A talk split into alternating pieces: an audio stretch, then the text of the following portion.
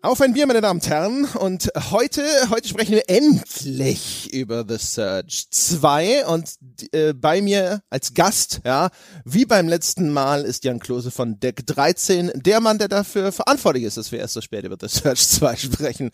Und der sich jetzt gleich entschuldigen möchte. Hallo Jan. Hallo, was heißt überhaupt spät? Ähm, das musst du mir nochmal genauer erklären. Ansonsten schön hier zu sein. ja, der Titel ist ja jetzt schon vor gefühlten fünf Jahren erschienen. Und äh, gut, okay, es lag auch daran, dass ich kurz nach Release sofort in Urlaub gegangen bin und erst danach dazu gekommen bin, das Spiel zu spielen. Ja, aber sieht man mal. danach, danach, nach dieser Verzögerung, ja, die ja auch natürlich ist und für die niemand verantwortlich ist, ja, danach haben wir, hatten wir endlich ausgemacht, darüber zu sprechen, ja, und dann hat der Herr Klose, ja, der, der feine Herr Klose, es hat gedauert, bis er die Zeit gefunden hat. Ja, ich dachte ja, du meinst jetzt, das Spiel wäre viel zu spät rausgekommen und das wäre die, aber sonst, ja, ja, natürlich, meine Schuld, nehme ich gerne auf mich. Ja, ja, ich wollte das nur einfach nur mal, ne?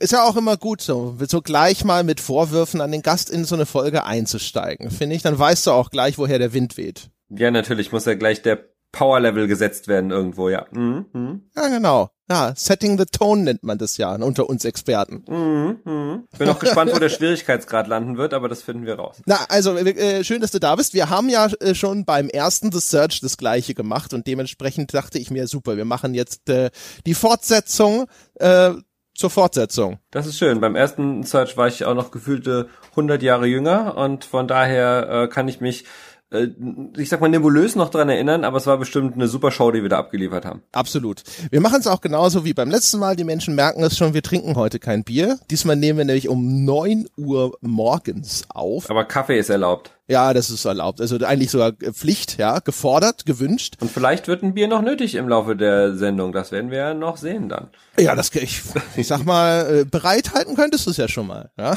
Oder auf einen Schnaps, wer weiß. ja, kannst du ja schon mal, kannst ja schon mal deinen Personal Assistant bitten, dass er die mhm. Minibar irgendwie ins Zimmer rollen soll, ja. nur für alle Fälle.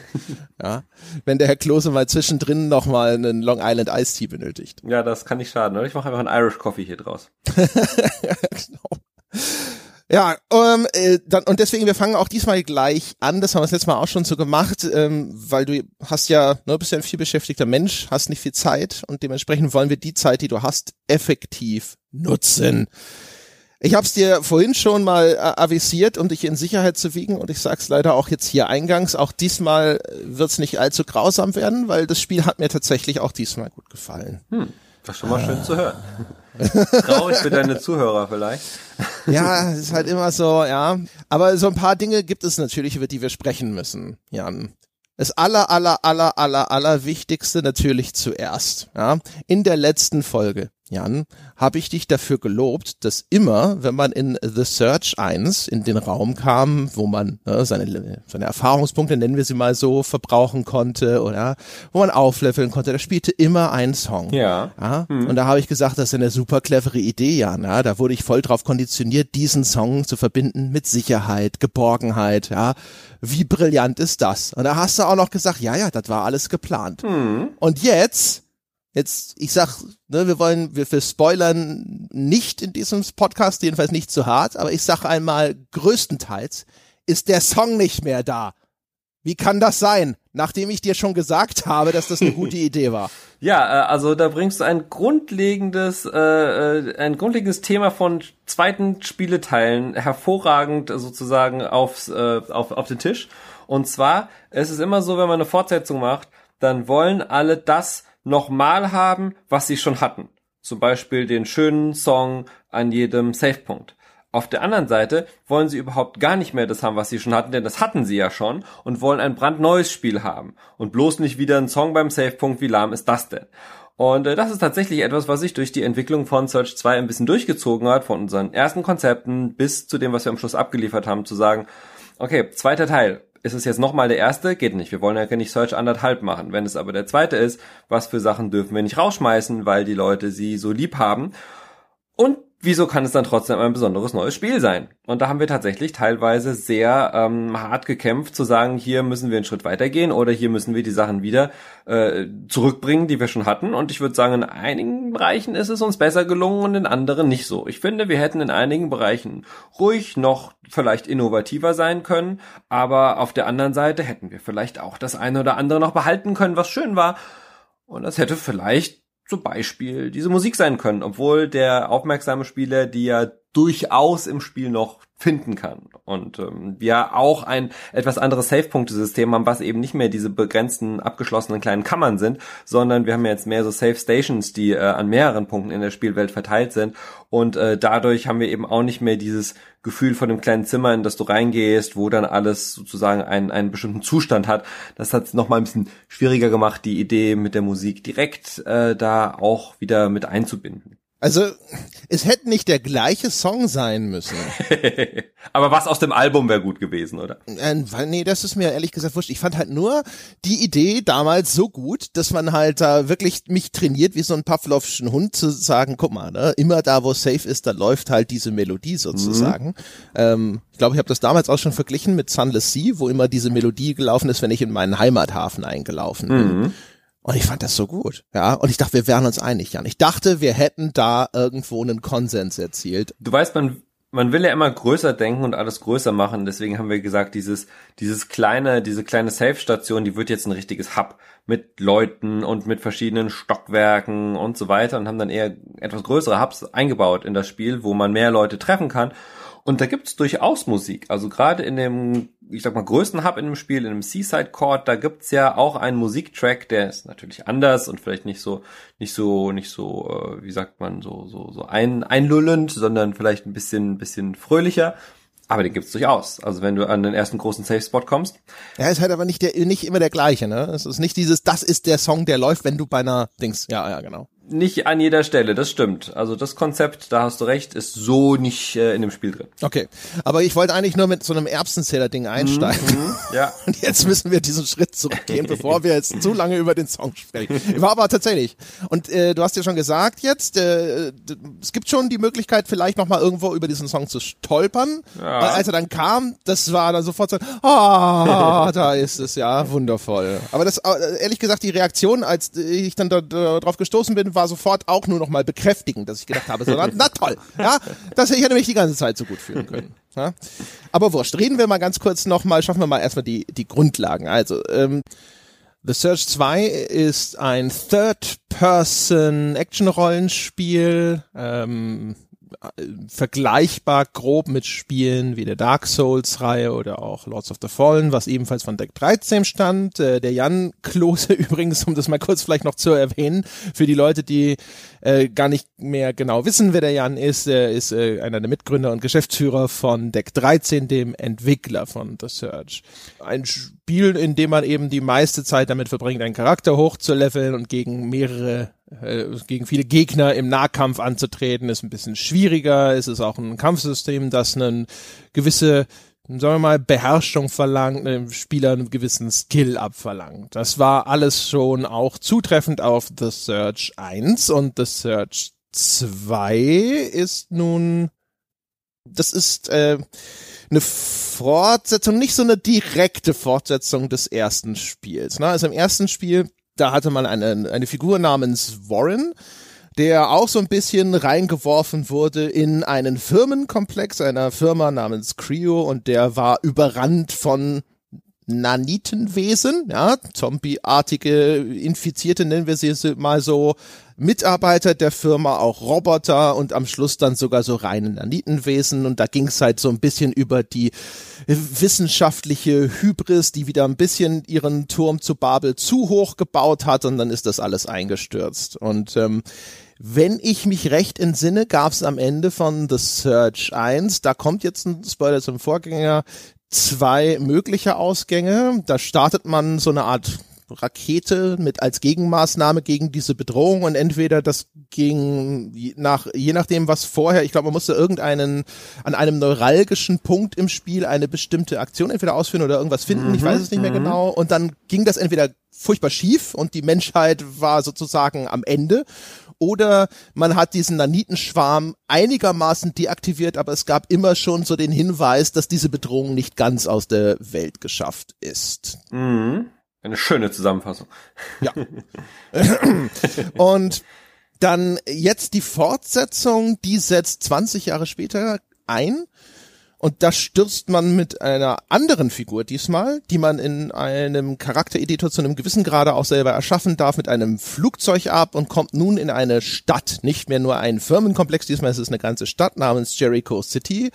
Und ähm, jetzt aus Gründen, die uns am Anfang noch nicht klar sind, ist da wieder ein riesiger Nanitenschwarm, der so wie eine große, bedrohliche Wolke, die mich sehr an äh, die, den Eröffnungssequenz aus Probotector, also Contra Alien Rebels erinnert aha, hat, aha. ja, schwebt über diese Stadt.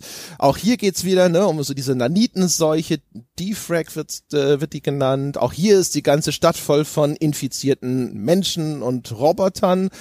Ähm, und diesmal hat man auf dem Flugzeug, mit dem man abstürzt, vorher irgendwo kurz ein kleines, mysteriöses Mädchen namens Athena kennengelernt, die sich dann so in Visionen oder ähnlichem bei uns meldet, uns zu ihrem Beschützer oder Krieger erklärt und man hechtet jetzt das Spiel über erstens diesem Mädchen hinterher, das auf mysteriöse Art irgendwo entführt wurde und man weiß nicht so genau, was hat's damit auf sich und wieso steht man überhaupt so auf quasi paranormal in Kontakt mit der, was wollen sie mit der? Und dann gibt es dort auch noch eine große Fraktion von religiösen Fanatikern, die in gewisser Weise so ein bisschen diese Naniten anbeten und so ein bisschen im Schwarm aufgehen wollen, äh, die dann auch nochmal eine große Rolle spielen.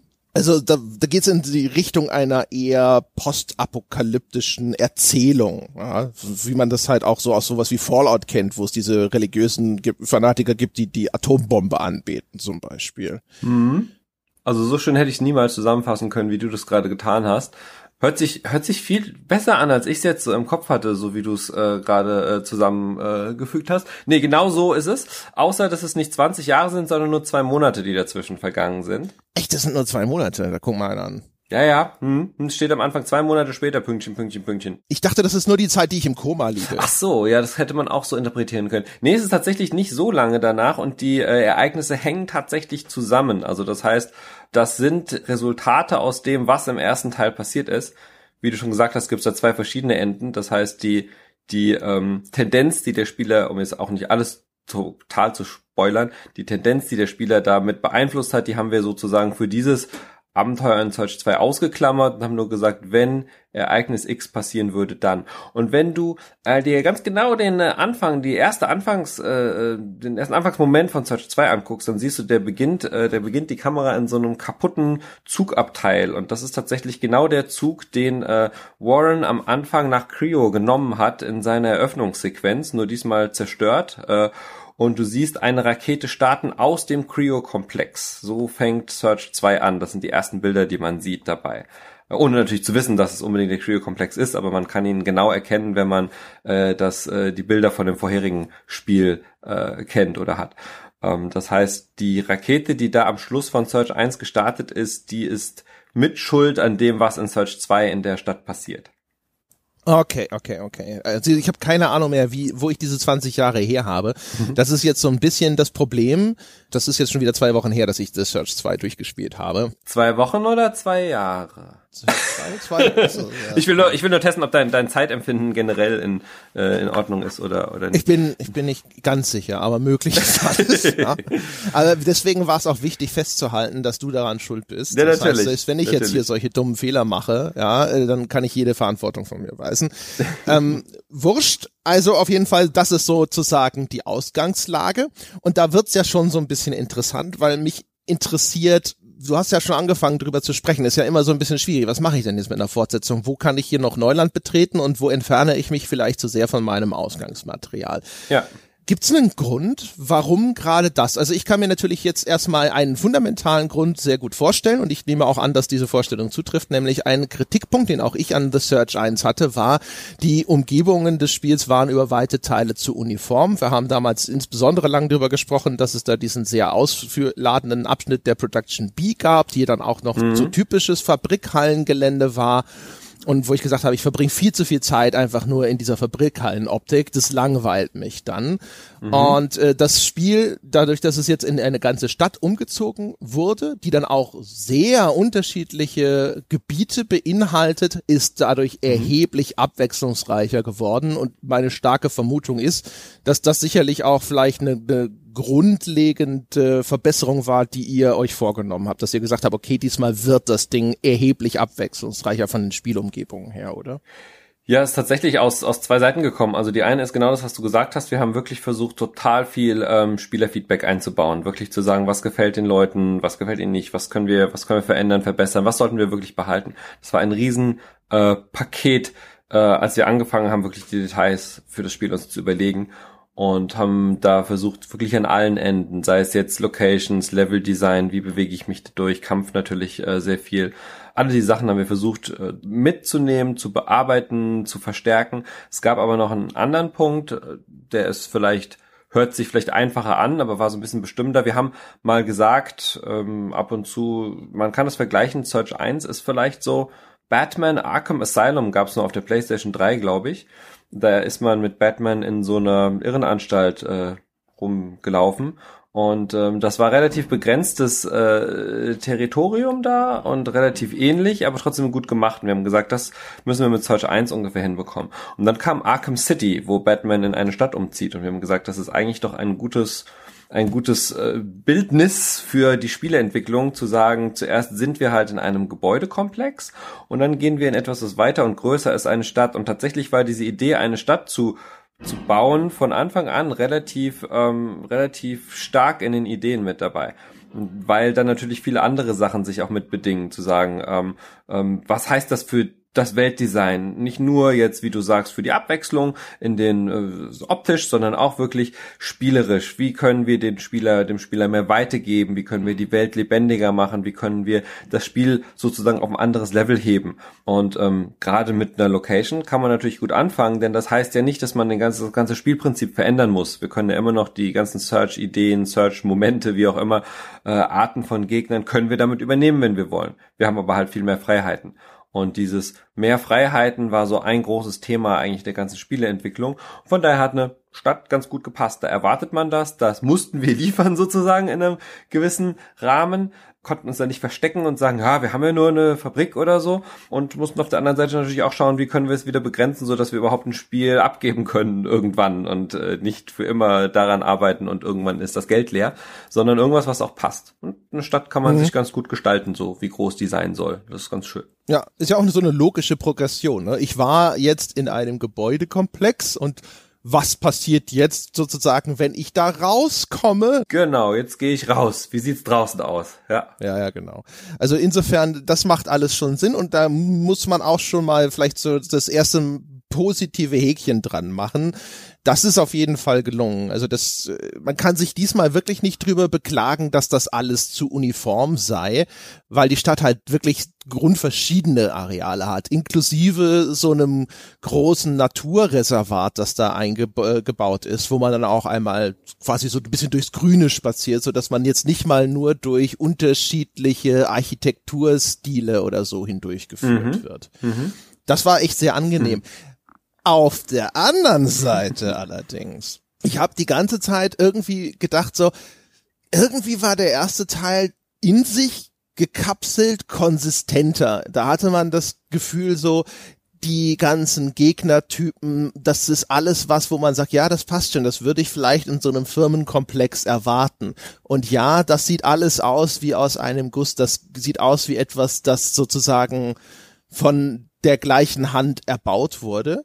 Während jetzt bei Jericho City habe ich ab und zu das Gefühl gehabt, äh, das ist wie in früheren Spielen wie in Mario, ne? Es gibt die Eiswelt, es gibt die Feuerwelt, es gibt die Dingsbumswelt und so ist natürlich jetzt nicht derartig them thematisch zugeordnet, aber es gibt da, ne, da gibt's das Hafengebiet und es gibt den, den, das Naturreservat und es gibt das Kernkraftwerk und so weiter. Ja, leider war es schwer, ein Schneelevel einzubauen in die Stadt.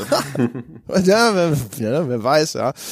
Und das war teilweise fehlte dem diese Konsistenz. Da hatte man echt das Gefühl, weiß gar nicht, das wäre vielleicht auch interessant zu wissen, wie das produziert wurde, als hätte jeder Abschnitt irgendwie so vielleicht seinen, seinen eigenen Art Director gehabt. Ich hatte das Gefühl, dem fehlt vielleicht irgendwo so eine kohärente Vision, dass man das Gefühl hat, dass es wirklich ein organisch gewachsenes, zusammenhängendes Gebilde, das irgendwo einen übergreifenden Stil hat, sondern es wechselte relativ stark da weiß ich nicht, bis, löst das Entsetzen und Widerspruch aus? Total, ich kann gar nicht mehr sprechen. Ich muss mich erstmal fassen jetzt und ich habe hier ein kleines äh, äh, Stofftaschentuch, womit ich mir, warte, kurz die Stirn, ähm, jetzt. Ja. Nee, tatsächlich es ist ein, ein spannender Punkt, denn äh, auch der hat, finde ich, so zwei Seiten. Das eine ist natürlich, ähm, um quasi das Positive erstmal vorwegzustellen, dann habe ich mehr Zeit, über das äh, andere zu reden, was du gerade sagtest.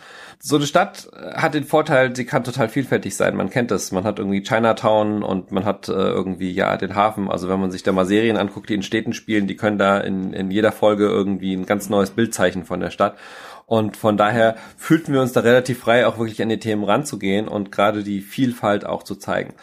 Kann jetzt sagen, vielleicht haben wir es irgendwo ein bisschen übertrieben, aber ich glaube, so mega vielfältig, dass man sagt, ach du liebe Zeit, was haben die denn da gemacht, ist es vielleicht auch nicht. Aber was du angesprochen hast, äh, die Konsistenz, wie sehr passt alles zusammen, wie sehr fühlt sich alles an, wie aus einem Guss. Ähm, klar, das ist, man kann schon sagen, weil du Produktionen gefragt hast, wir haben so sechs, sieben verschiedene äh, Orte, Momente in der Stadt und die haben schon alle so wirklich ihr eigenes Kapitel und ihr eigenes Thema bekommen. Und natürlich saßen da auch teilweise verschiedene Leute dran. Aber es war jetzt nur nicht so, dass da jemand in seinem stillen Kämmerlein mit seinem eigenen Art-Design sich irgendwas überlegt hat und dann irgendwann das mal präsentiert hat, tada, und die Leute gesagt haben, ugh, das, na gut, dann haben wir das jetzt. Sondern es war schon so, dass wir alle äh, sehr stark gemeinsam und auch unter einer Art Direction ähm, das ganze Ding entwickelt haben. Trotzdem hat es halt so viel mehr Einzelteile und so viel mehr Einzelmomente, dass ähm, tatsächlich, ob jetzt da irgendwo in dem eher ähm, ähm, Wald- und Wiesenlevel von dem Park irgendwas passiert oder im Hafen, das haben natürlich auch teilweise unterschiedliche Leute gemacht, haben daran gearbeitet, aber es war schon durchaus gewollt. Also das war schon die Idee, wenn du am Hafen bist, sieht das ganz anders aus als, als dort oben. Was ich finde, was eher man vielleicht dem vorwerfen kann, was so die Konsistenz angeht, ist, die Leute, die du triffst, die Gegner, die du triffst, wie diese Sachen gestaged sind. Ich finde, in einigen Bereichen funktioniert das sehr gut und ich finde auch untereinander, also äh, nicht untereinander funktioniert das eigentlich ganz gut. Das heißt, irgendwie am Hafen hast du eben mehr die, die ähm, ähm, mit Drogen aufgepumpten äh, Brawler, die da irgendwie ihr Gebiet verteidigen wollen mit ihren religiösen Sprüchen. Im Park hast du dann halt die Hunter, die halt wirklich dieses Monster finden wollen, was sich da irgendwo versteckt, äh, wo du auch dann Quest-Charaktere zu hast. Aber ich finde so spielübergreifend, dass äh, wirklich, ich sag mal, die Leute, was haben die Leute im Hafen mit den Huntern zu tun, was haben die mit den Leuten in der Kathedrale zu tun und so weiter. Da finde ich auch, ist es sehr bunt geworden. Das hätte man mehr aneinander binden können, mehr Logik vielleicht auch finden und zwar nicht nur in der Hintergrundstory, sondern wie du spielst, dass du sagst, oh, ich habe gerade die gesehen, ah, jetzt kommt hoffentlich nicht sowas um die Ecke.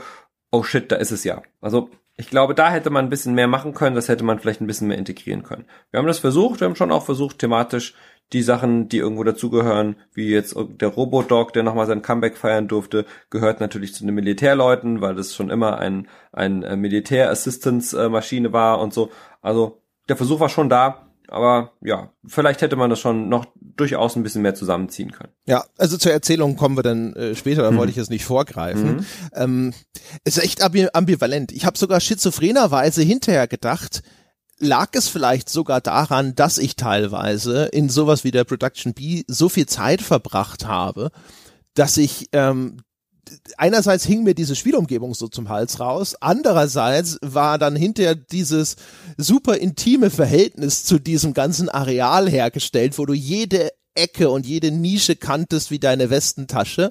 Und jetzt hast du halt ein ganz anderes Pacing, auch in der Progression von einem Areal zum anderen. Ich kenne mich da dann auch meistens ganz gut aus, weil man braucht ab und zu oder durchaus nicht selten ja auch mehrere Anläufe, um da irgendwo dann durchzukommen und dann hast du auch so die, die ganzen Gegnerplatzierungen äh, verinnerlicht und weißt schon, okay, jetzt komme ich hier um die Ecke, da kommt wieder so ein Typ mit diesem riesigen äh, Metallrohr um die Ecke und da hinten steht der Typ, der die Molotow-Cocktails wirft, da muss ich jetzt erstmal dahin und so weiter und so fort.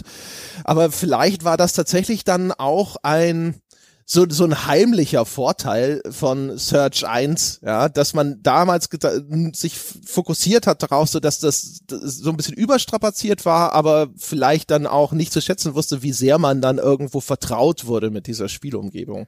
Ja, ich glaube, das äh, Fokussierte ist auf jeden Fall beim ersten Teil stärker gewesen. Ähm, wie du sagst, das ist dieser Vor- und Nachteil. Es war halt weniger, dadurch war es intensiver und dadurch haben die Sachen besser zusammengepasst. Und jetzt ist es halt ein bisschen mehr Blumenstrauß vielleicht, äh, größer, bunter, vielfältiger, äh, aber dafür passt eben nicht mehr genau jedes äh, Zahnrad ins andere, wenn man das überhaupt so vom ersten Teil mhm. sagen kann. Aber ähm, das ist halt auch der andere Punkt, äh, weil du vorhin den Song angesprochen hast. Viele Leute, als sie das Spiel gespielt haben, haben gesagt, nein, schon wieder der Song, ich will, kann ihn nicht mehr hören, jetzt bin ich zum hundertsten Mal gestorben und jedes Mal empfängt mich dieser Song. Und ähm, danach haben sie ihn vermisst. Also auch, äh, was ganz witzig ist, den gibt's ja auch auf YouTube und der hat äh, recht viele Klicks. Und die Kommentare darunter sind halt wirklich, oh, ich muss an Search denken und äh, irgendwie die Met Station und äh, Gott, da kommen ganz viele Gefühle bei hoch. Also ich glaube, das Intensive vom ersten Teil war eben auch, dass, dass die Sachen so breit getreten wurden und sich so wiederholt haben. Ähm, und das haben wir halt so in dem zweiten Teil in der Form nicht weil wir es halt mehr geöffnet haben. Und das war auch wirklich Teil der, der Grundphilosophie war einfach, wir geben mehr, ich sag mal, Raum dem Spieler, sein Spiel sich zu überlegen, zu spielen, als dass das Spiel ihm genau vorgibt, was es ist. Und damit mhm. ist es halt einfach dadurch kannst du ihn nicht so lenken und sagen, okay, und hinter dieser einen Kiste kommt immer dieser Typ raus und irgendwann hast du ihn halt besiegt und äh, wenn du irgendwie gestorben bist, dann liegt dein Tech-Scrap halt zwei Kilometer weiter weg und du musst jetzt diesen Todesrun machen, um da irgendwie wieder hinzukommen. Das war ja so ein starkes Gefühl vom ersten. Und im neuen, auch durch die Level-Architektur und dadurch, dass es eben nicht alles so Schläuche sind, ähm, ist es eher so, dass du sagst, mache ich das jetzt, gehe ich dahin, gehe ich woanders hin, probiere ich erstmal was anderes aus, hast dadurch mehr Freiheiten, auch mehr Freiheiten, das Spiel zu spielen. Das ist dadurch auch mehr wirklich dein eigenes Pacing. Und das Spiel gibt es dir halt nicht vor und dadurch ist es vielleicht auch nicht so intensiv in dem, äh, was dir für ein Gefühl vermittelt wird. Dann, äh, das äh, ist tatsächlich was, also unterm Strich muss ich sagen, ist es, glaube ich, positiv weil, wie gesagt, also dadurch, dass, dass man halt immer wieder in neue Bereiche kommt und sich denkt so, ach, guck mal, ne, wieder was Neues und das ist ja auch ganz hübsch und dann kann ich mal mich hier umschauen und sowas, das würde ich schon sagen. Aber tatsächlich habe ich echt lange überlegt, ob ich, ob dann nicht das, das äh, erste Search tatsächlich dann auch genau deswegen viel stärker sich bei mir eingebrannt hat als Search 2, was ja echt ein bisschen ein, ein kurioses Ding ist, ne, weil eigentlich hättest du mich nach Search 1 gefragt, hätte ich und mir skizziert, guck mal, Search 2, das wird so und so sein, hätte ich so, ja, ja, perfekt, genau so musst du es machen, ja, alles richtig. Und sehr merkwürdig dann im Nachgang festzustellen, dass das nicht so ausschließlich positiv ist, wie ich es vielleicht vorher erwartet hätte. Mhm. Ja, ich glaube, das hängt auch ein bisschen wirklich damit zusammen. Ein Spiel, was halt zum ersten Mal rauskommt und nicht von irgendeiner, in irgendeiner Reihe schon steht, ist halt was Besonderes. Und ein zweiter Teil kann nicht so besonders sein. Ich meine, vielleicht hatten wir es nicht so schwer wie Jurassic Park 1 und 2, aber ähm, ein Jurassic Park 2 ist halt sehr hart, äh, diese Begeisterung hinzubekommen, die du irgendwie im ersten Teil empfunden hast. Oh, die Dinosaurier leben wieder und der war ja richtig gut gefilmt. Und das mhm. äh, ist halt sehr schwer zu sagen, was ist unser Ansatz, was ist das Neue, was ist das, womit wir die Leute nochmal begeistern. Und ähm, ich glaube, es muss was anderes sein. Es kann nicht nochmal äh, so so stark oder gut in die Richtung gehen, denke ich. Ja, Vergleich mit wär. Jurassic Park 2, das, das ist nicht gut. Ähm, auf jeden Fall eine andere G Geschichte, die mich interessiert, ist die Entscheidung, dass das jetzt für mein Empfinden ein bisschen weggegangen ist vom Sci-Fi-Horror. Ich fand, das erste hatte doch eine relativ solide Grundierung von Science-Fiction-Horror. Und dieses hier, äh, auch wenn die Elemente wie diese Art Zombie-Gegner weiterhin vorhanden sind, ist durch die, durch die Anmutung und auch durch die Erzählung mit diesem religiösen Kult, finde ich, viel mehr in so diese Postapokalypse-Dystopie gewandert, wo ich mir überlegt habe, ist das Vorsatz, weil das zumindest anschließt an Beobachtungen bei anderen Franchises, äh, ne, sowas wie Dead Space und sonst irgendwas, die zwar als Horrorspiel gestartet sind, sicherlich noch stärker als das erste Search, und sich dann davon entfernt haben mit einer eher finanziellen Ratio, nämlich dass Horror eine sehr, sehr äh, kleine Nische ist jetzt im Vergleich zu, zu anderen Genres. Und man gesagt hat, okay, wir gehen mehr in Richtung Action und wir gehen irgendwo ein bisschen weg von diesem diesem ganz äh, starken Fokus auf sowas. Ne? Also nochmal, Search ist da nicht ganz so in extrem gestartet wie jetzt Dead Space, aber das ist jetzt so ein, so ein Anknüpfungspunkt. Ist das so eine, ich weiß nicht, gab es da eine, eine Motivation in diese Richtung, dass man sagt, das ist vielleicht als Thema massentauglicher oder wie kam es dazu? Also wir sind nicht immer so ganz abgeneigt zu sagen, was verkauft sich besser. Das ist schon öfter mal natürlich auch eine Frage, die man sich stellen muss, wenn man jetzt mit ein bisschen größeren Budgets arbeitet. Das wäre illusorisch zu sagen, dass wir immer nur sagen, was ist der künstlerische Lieblingsanspruch von uns jetzt persönlich. Ähm, allerdings ist es tatsächlich ähm, nicht jetzt wirklich die Idee gewesen zu sagen, hey, Horror ist nicht, nicht so massentauglich, wir machen was anderes, sondern es hat eigentlich auch hier wieder mit dem Szenario zu tun. Zu sagen, ja, so kleine, enge Gänge und Survival Horror. Wir haben zum Beispiel da immer mal auch geguckt, was hat Alien Isolation da gemacht. Das war ein spannender Titel vom Setting her, den wir uns bei Search 1 angeschaut haben. Aber das halt auf eine Stadt zu übertragen, ist auch wieder schwierig, sozusagen den Horror nochmal zu erzählen. Es ist auch, es ist eine schwierige Sache, wenn man sich nicht wiederholen will. Man braucht schon irgendwie, glaube ich, für den zweiten Teil einen neuen Ansatz und nicht nochmal den gleichen. Und wie gesagt, unser Ansatz war, offener, mehr Freiheit und mehr Freiheit und offen und mehr Entscheidungen. Das sind alle Sachen, die lassen sich schwer mit so richtigem Horror verbinden. Natürlich kannst du krasse Horrormomente schaffen und so, aber zu sagen, ich bin jetzt hier allein und ich muss mich immer umgucken, das passt nicht ganz damit zusammen, finde ich, oder fast sehr schwer damit zusammen zu sagen, ich habe aber mehr Kontrolle, ich kann mir selbst entscheiden, ich kann mir selbst überlegen. Also entweder das Spiel sagt dir, du, du hast keine Kontrolle, du bist nicht der, der es steuert, äh, oder es sagt, du bist mehr der, der es steuert, aber dann habe ich nicht so viel Angst. Das war ganz, ganz platt, würde ich jetzt behaupten. Ähm, von daher hätte man, man hätte natürlich die Geschichte mehr als eine Horrorgeschichte aufbauen können, mehr, mehr, ich sag mal, Drama in die Momente, was passiert mit dieser Stadt, was für Schreckensmomente gibt es da. Das hätte man machen können, ja, aber ich glaube, man hätte nicht so leicht das, äh, das beklemmende Gefühl ohne die beklemmende Atmosphäre schaffen können. Ähm, und wie gesagt, ich glaube, so ein bisschen nochmal die Horrorgeschichte ist schwer. Ich finde auch hier, also als Filmbeispiel finde ich hier auch gar nicht schlecht äh, Alien und äh, den zweiten Teil Aliens, wo Alien 1 wirklich der super geile Survival-Horror ist und der zweite ist ja mehr so ein ähm, 80er, ähm, äh, weiß nicht, äh, äh, Action-Spektakel mit viel Geballer und vielen Aliens. Ähm, und ähm, beide sind irgendwie cool, aber der zweite hat irgendwie nicht so viel mit dem ersten zu tun, wie sich vielleicht der ein oder andere Fan erhofft hat zu der Zeit. Und ähm, ich glaube, trotzdem hätte es nicht geklappt, mit einem Alien 2 nochmal die Alien 1 Geschichte zu erzählen. Und sie haben es auch danach, glaube ich, nie wieder so hinbekommen, nochmal das gleiche Gefühl zu erzeugen. Und ich denke dann manchmal, nochmal das gleiche versuchen zu erzeugen, kann nicht klappen, dann lass uns lieber gleich ein bisschen in eine andere Kerbe schlagen und lieber gucken, dass wir da was aufbauen oder dass wir da was, dass wir da was gestalten. Und so haben wir gar nicht versucht, wirklich dieses Gefühl zu reproduzieren. Aber wir haben dadurch auch dieses Gefühl verloren, würde ich, würde ich auch sagen. Dieses, dieses coole, beklemmende, gruselige ist ein Stück weit dadurch verschwunden. Okay, ja, genau. Das klingt ein bisschen äh, so, als ob das wie so ein Flowchart ist. Also quasi äh, eine Entscheidung, eine wichtige, große Entscheidung wird an irgendeinem Punkt getroffen und daraus äh, leiten sich dann nachfolgende Entscheidungen ab. In dem Falle halt so ein bisschen die Entscheidung, okay, es wird dies meine Stadt. Also die ist ja nicht zwingend. Man hätte ja auch sagen können, okay, wir machen halt einfach äh, das so wie, keine Ahnung, ein Resident Evil 2. Es spielt zwar in der Stadt, aber es gibt halt in dieser Stadt nur Gebäude 1, ne? mhm. also äh, enger, ja. bedrängter äh, Raum 1 und 2 und 3 und so weiter und dann haben wir das weiter ja. fortgeführt. Ähm, ist das so? Also, und welche, welche Entscheidungen standen denn am Anfang? Was sind die großen Entscheidungen am Anfang, von denen sich dann weitere Entscheidungen abgeleitet haben? Also jetzt, ja. ne, ihr habt euch entschieden, wir machen jetzt die Stadt und was gab's da noch? Also im Grunde genommen, was ich sagen würde, was die, was die ähm, weitest äh, oder weitesten reichende Entscheidung war, dass wir gesagt haben, wir wollen dem Spieler mehr Freiheit geben. Ähm, und dem hat, dem haben sich eigentlich die anderen Sachen untergeordnet. Das heißt, wir haben, wir haben tatsächlich gesagt, ähm, was müssen wir tun, wenn der Spieler jetzt freier entscheiden soll.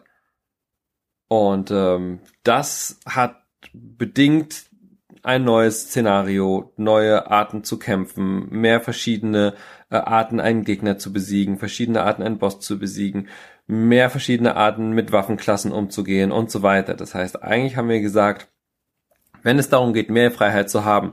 Wir hatten zum Beispiel als Claims am Anfang mal Stepping Out, war mal so ein Ding. Also wirklich das, was du am Anfang gesagt hast, man, man geht raus aus dieser Fabrik. Was bedeutet das spielerisch, wenn wir rausgehen? Wenn wir rausgehen aus Search 1, dann ist es natürlich kein Search 1 mehr vom Gefühl, sondern was anderes. Dann hatten wir ähm, Living, Breathing World, war noch eins, dass wir gesagt haben, die Welt soll sich lebendig anfühlen. Und diese Dinge alle zusammen immer mit dem Hintergrund, man kann ein bisschen mehr entscheiden. Das ist vielleicht noch ein bisschen mehr, es hat mehr Rollenspielelemente oder es ist, es, es stärkt mehr das, was am Rollenspiel wirklich im Namen steckt, eine, eine Rolle zu spielen. Ich, ich, ich suche mir meine Rolle aus und mit der kann ich dann auch auf meine Art des Spiels spielen. Das ist ja das, was Rollenspiele meistens von Action-Adventures unterscheidet, dass ich nicht was nachspiele, sondern ich, ich definiere meine Rolle. Ich sag, ich will so einer sein, ich will so einer sein. Da unser Spiel ganz stark darum geht, wie ich kämpfe, wie ich taktisch kämpfe, wie ich gegen Bosse kämpfe, muss natürlich bei uns dann die Entscheidung in viel in Kampfsystemen drinne sein, in der Ausrüstung drinne sein, aber auch in der Art, wie ich Kämpfe sowohl bestreiten kann, als auch ihnen vielleicht erstmal aus dem Weg gehen kann, was anderes machen kann. Und alle diese Sachen haben dann eigentlich dazu geführt, zumindest da, wo wir es in der richtigen Reihenfolge gemacht haben, ähm, was für Levels bauen wir, wie müssen die aussehen, wie ist die Navigation in den Levels, was für Gegner bauen wir, Waffentypen und so weiter. Oben drüber als Entscheidung stand eigentlich immer zu sagen, mehr Auswahl, mehr Freiheit, mehr dem Spieler die Kontrolle geben, sein Spiel zu spielen. Und ähm, ja, daraufhin haben sich die anderen Sachen dann entwickelt. Mhm.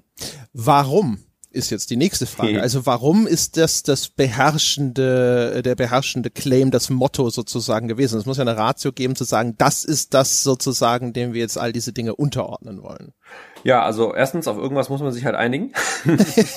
und äh, zweitens äh, gibt es natürlich einfach Sachen, die auch das Team oder die wir einfach gut finden, auf die wir Lust haben. Und erstens haben wir keine Lust, uns einfach nur zu wiederholen. Das heißt nur zu sagen, ey, das Ding hat sich gut verkauft, der jetzt nochmal das gleiche, zack, nächstes Brötchen in den Ofen und äh, wieder raus. Ähm, ist nicht so das, was wir gerne machen, sondern wir wollen uns jedes Mal weiterentwickeln. Und das Genre Rollenspiel an sich bietet natürlich immer tolles Potenzial, sich weiterzuentwickeln, wenn man die Möglichkeiten erweitert. Ein Rollenspiel hat ja eigentlich keine Grenze. Ich meine, wo wir gerade bei Brotbacken sind, wie viele Leute haben sich in ihren Rollenspielen gewünscht, dass sie jetzt gerne noch Brot backen würden, wenn alle anderen Features gefühlt schon drinne waren. Ähm, und ähm, wir haben ja nun im Vergleich zu wirklich klassischen Rollenspielen noch sehr wenig ähm, aus diesem Baukasten geschöpft. Also, ja klar, du kannst leveln, du kannst äh, Skills verteilen, ähm, ähm, du kannst dich ausrüsten. Klar, es gibt viele Dinge, die da drinnen sind, äh, Quests teilweise, aber ja nur sehr wenige im ersten Teil. Ähm, dass wir gesagt haben, wir können eigentlich, wir können gucken, auf was haben wir jetzt noch mehr Lust aus dem Rollenspiel-Baukasten? Was können wir oder was wollen wir, worin wollen wir auch besser werden? Was wollen wir in diese Spiele einbauen, um es stärker zu machen, um ein wirklich dieses, diese, diese Nische Action-Rollenspiel noch besser zu, zu, ähm, ja, zu besetzen oder zu beherrschen. Denn ähm, ich glaube, das ist eine super, super anspruchsvolle äh, Nische, die auch eine große Nische ist, also die, die sehr, sehr viele Leute mögen. Aber es ist halt super aufwendig. Ich meine, guck dir an, was ein Witcher 3 aufs Parkett gelegt hat. Das würde ich sagen, ist eine Ausdefinition von einem Action-Rollenspiel äh, par excellence und es ist einfach ein Monster. Und guck dir an, wie viele andere Witcher 3s inzwischen auf den Markt gekommen sind, obwohl die Leute dieses Spiel so geliebt haben und so gekauft und gespielt und besprochen haben, ähm, weil es einfach ein, ein riesen Arbeit ist. Und da, ich sag mal, in dem Markt mitzumischen ein Spiel zu haben, wo die Leute sagen, ja, es gibt, keine Ahnung, auf der, auf der einen Seite der Skala ein Witcher 3 und hier gibt's vielleicht irgendwo, keine Ahnung, ein Dark Souls und da gibt's ein Horizon oder sonst was. Und ihr seid auch damit drin und, und euer Spiel mag ich auch. Das ist schon allein so ein Riesenlob, dass wir gesagt haben, da drinnen wollen wir bleiben und wir wollen mehr in die Richtung Rollenspiel gehen, einfach weil wir unsere Fähigkeiten da noch ein bisschen verbessern und ausbauen wollen. Und das hat dazu gepasst. Sagen, Spieler haben sich mehr gewünscht von allem. Ich möchte mehr dies machen, ich möchte mehr das machen und so weiter. Und wir haben gesagt, wir wünschen uns auch ein bisschen mehr davon zu machen. Und das ist so eine der seltenen Gelegenheiten, glaube ich, gewesen, wo ein Spielerwunsch war, ich möchte mehr davon und wir gesagt haben, wir möchten auch mehr davon machen. Aber wir können jetzt nicht explosionsartig ein, ein, ein Globus umspannende Spielwelt bauen, aber wir können mehr machen, wir können mehr Freiheiten bieten. Und mhm. ähm, wenn man sich da so einig ist mit Spielern, dann ist das ein cooler Moment, wo wir gesagt haben, okay, lass uns das machen. Deswegen auf die äh, kurze Frage, lange Antwort, warum? Ähm, weil sich das gut angefühlt hat, als nächster Schritt in die Richtung zu gehen. Ist ja auf jeden Fall interessant, weil das ist ja eine Erwägung, äh, die man normalerweise gar nicht so als Außenstehender auf dem Schirm hat. Also auch eine, sage ich mal, strategisch zu entscheiden, was wäre es denn gut, wenn unser Studio in dieser Hinsicht bei diesem Projekt in diesem Bereich vielleicht entweder neue Kompetenzen entwickeln kann oder wo wir ja. vielleicht auch schon neue Systeme entwickeln können, die dann auch in nachfolgenden Titeln, ja. also nach nachfolgenden Titeln mhm. noch zur Anwendung kommen können. Da habe ich auch gleich ein eine Frage, ein Beispiel, worauf ich das vielleicht sogar anwenden könnte, weil es gibt ja jetzt diese Charaktergenerierung und da kann ich ja zum Beispiel auch aussuchen, wie soll ich aussehen und ich kann auch aussuchen, ich habe, was für eine Backstory möchte ich meinem Charakter geben. Da kann ich so kleine Origin-Geschichten mhm. auswählen, wie man das am Anfang von Mass Effect auch machen konnte, so wie ich bei Mass Effect sagen kann, ich bin der einzige Überlebende der großen Schlacht von Schnickeli Schnupp, mhm. kann ich hier irgendwie auswählen, ich bin eigentlich ein CEO, der auf diesem Flugzeug, das am Anfang abstürzt, auf dem Weg ist zu, keine Ahnung, Fortbildung bei Creo oder was auch immer das gewesen ist. Ach, hast du echt den Corporate Middle Manager ausgewählt, oder was? Ja, ja, ja. Das erschien mir das Originellste. Das war hinterher alles relativ effektlos. Da gibt's hier und da mal eine Referenz in Dialogzeilen und so, aber ich habe das dann hinterher alles völlig vergessen, ehrlich gesagt. Äh, erstens, was habe ich da überhaupt großartig ausgewählt? Ähm, und zum Zweiten sogar auch, wie sieht meine Figur aus? Es gab am Schluss dann in der Endsequenz, da geht so ein Cutscene los. Ich dachte, Gott, wer ist denn der hässliche Vogel? Und dann so, ach du Scheiße, das ist der Charakter, den ich am Anfang ausgewählt habe. Und da habe ich halt so ein bisschen äh, gedacht, so, das wirkte sehr pflichtschuldig. Das war meine erste Interpretation. Da wollte man einen Haken dran machen an Charaktergenerierung. Und aber jetzt, nachdem du es gesagt hast, äh, kann ich vielleicht zu der neuen Interpretation gelangen, zu sagen, vielleicht hat man halt auch gesagt, es wäre eigentlich schon mal ganz cool, wenn wir hier diesen Charaktereditor und diese Trades und sowas, das bauen wir mal ein. Vielleicht hatten wir auch mal mehr damit vor, aber auf jeden Fall jetzt gibt es dieses System schon. Bei einem Search 3 oder wo auch immer kann man das vielleicht weiterverwenden und das in Zukunft auch weiterentwickeln. Ist das eine richtige Interpretation? Ja, die ist nicht ganz falsch. Ähm, das hast du eigentlich ganz gut zusammengefasst. Also tatsächlich auch die Sache, wie weit will man denn damit gehen?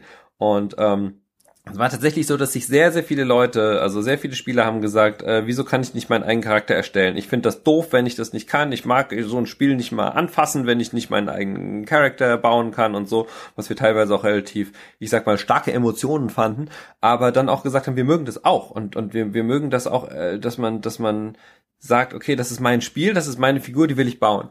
Ähm, und tatsächlich konnten wir jetzt vielleicht nicht den Character Editor aufs Parkett legen, wo du schon irgendwie die Nasennebenhöhlen weiter auf den Millimeter bestimmen konntest. Aber wir haben schon versucht zu sagen, komm, lass uns schon so viel machen, dass die Leute wirklich ihre eigene Figur bauen können, so wie sie sich das vorstellen. Haben versucht, da wirklich das Maximale, was so wirklich für uns da in der Zeit möglich war, da reinzuhauen.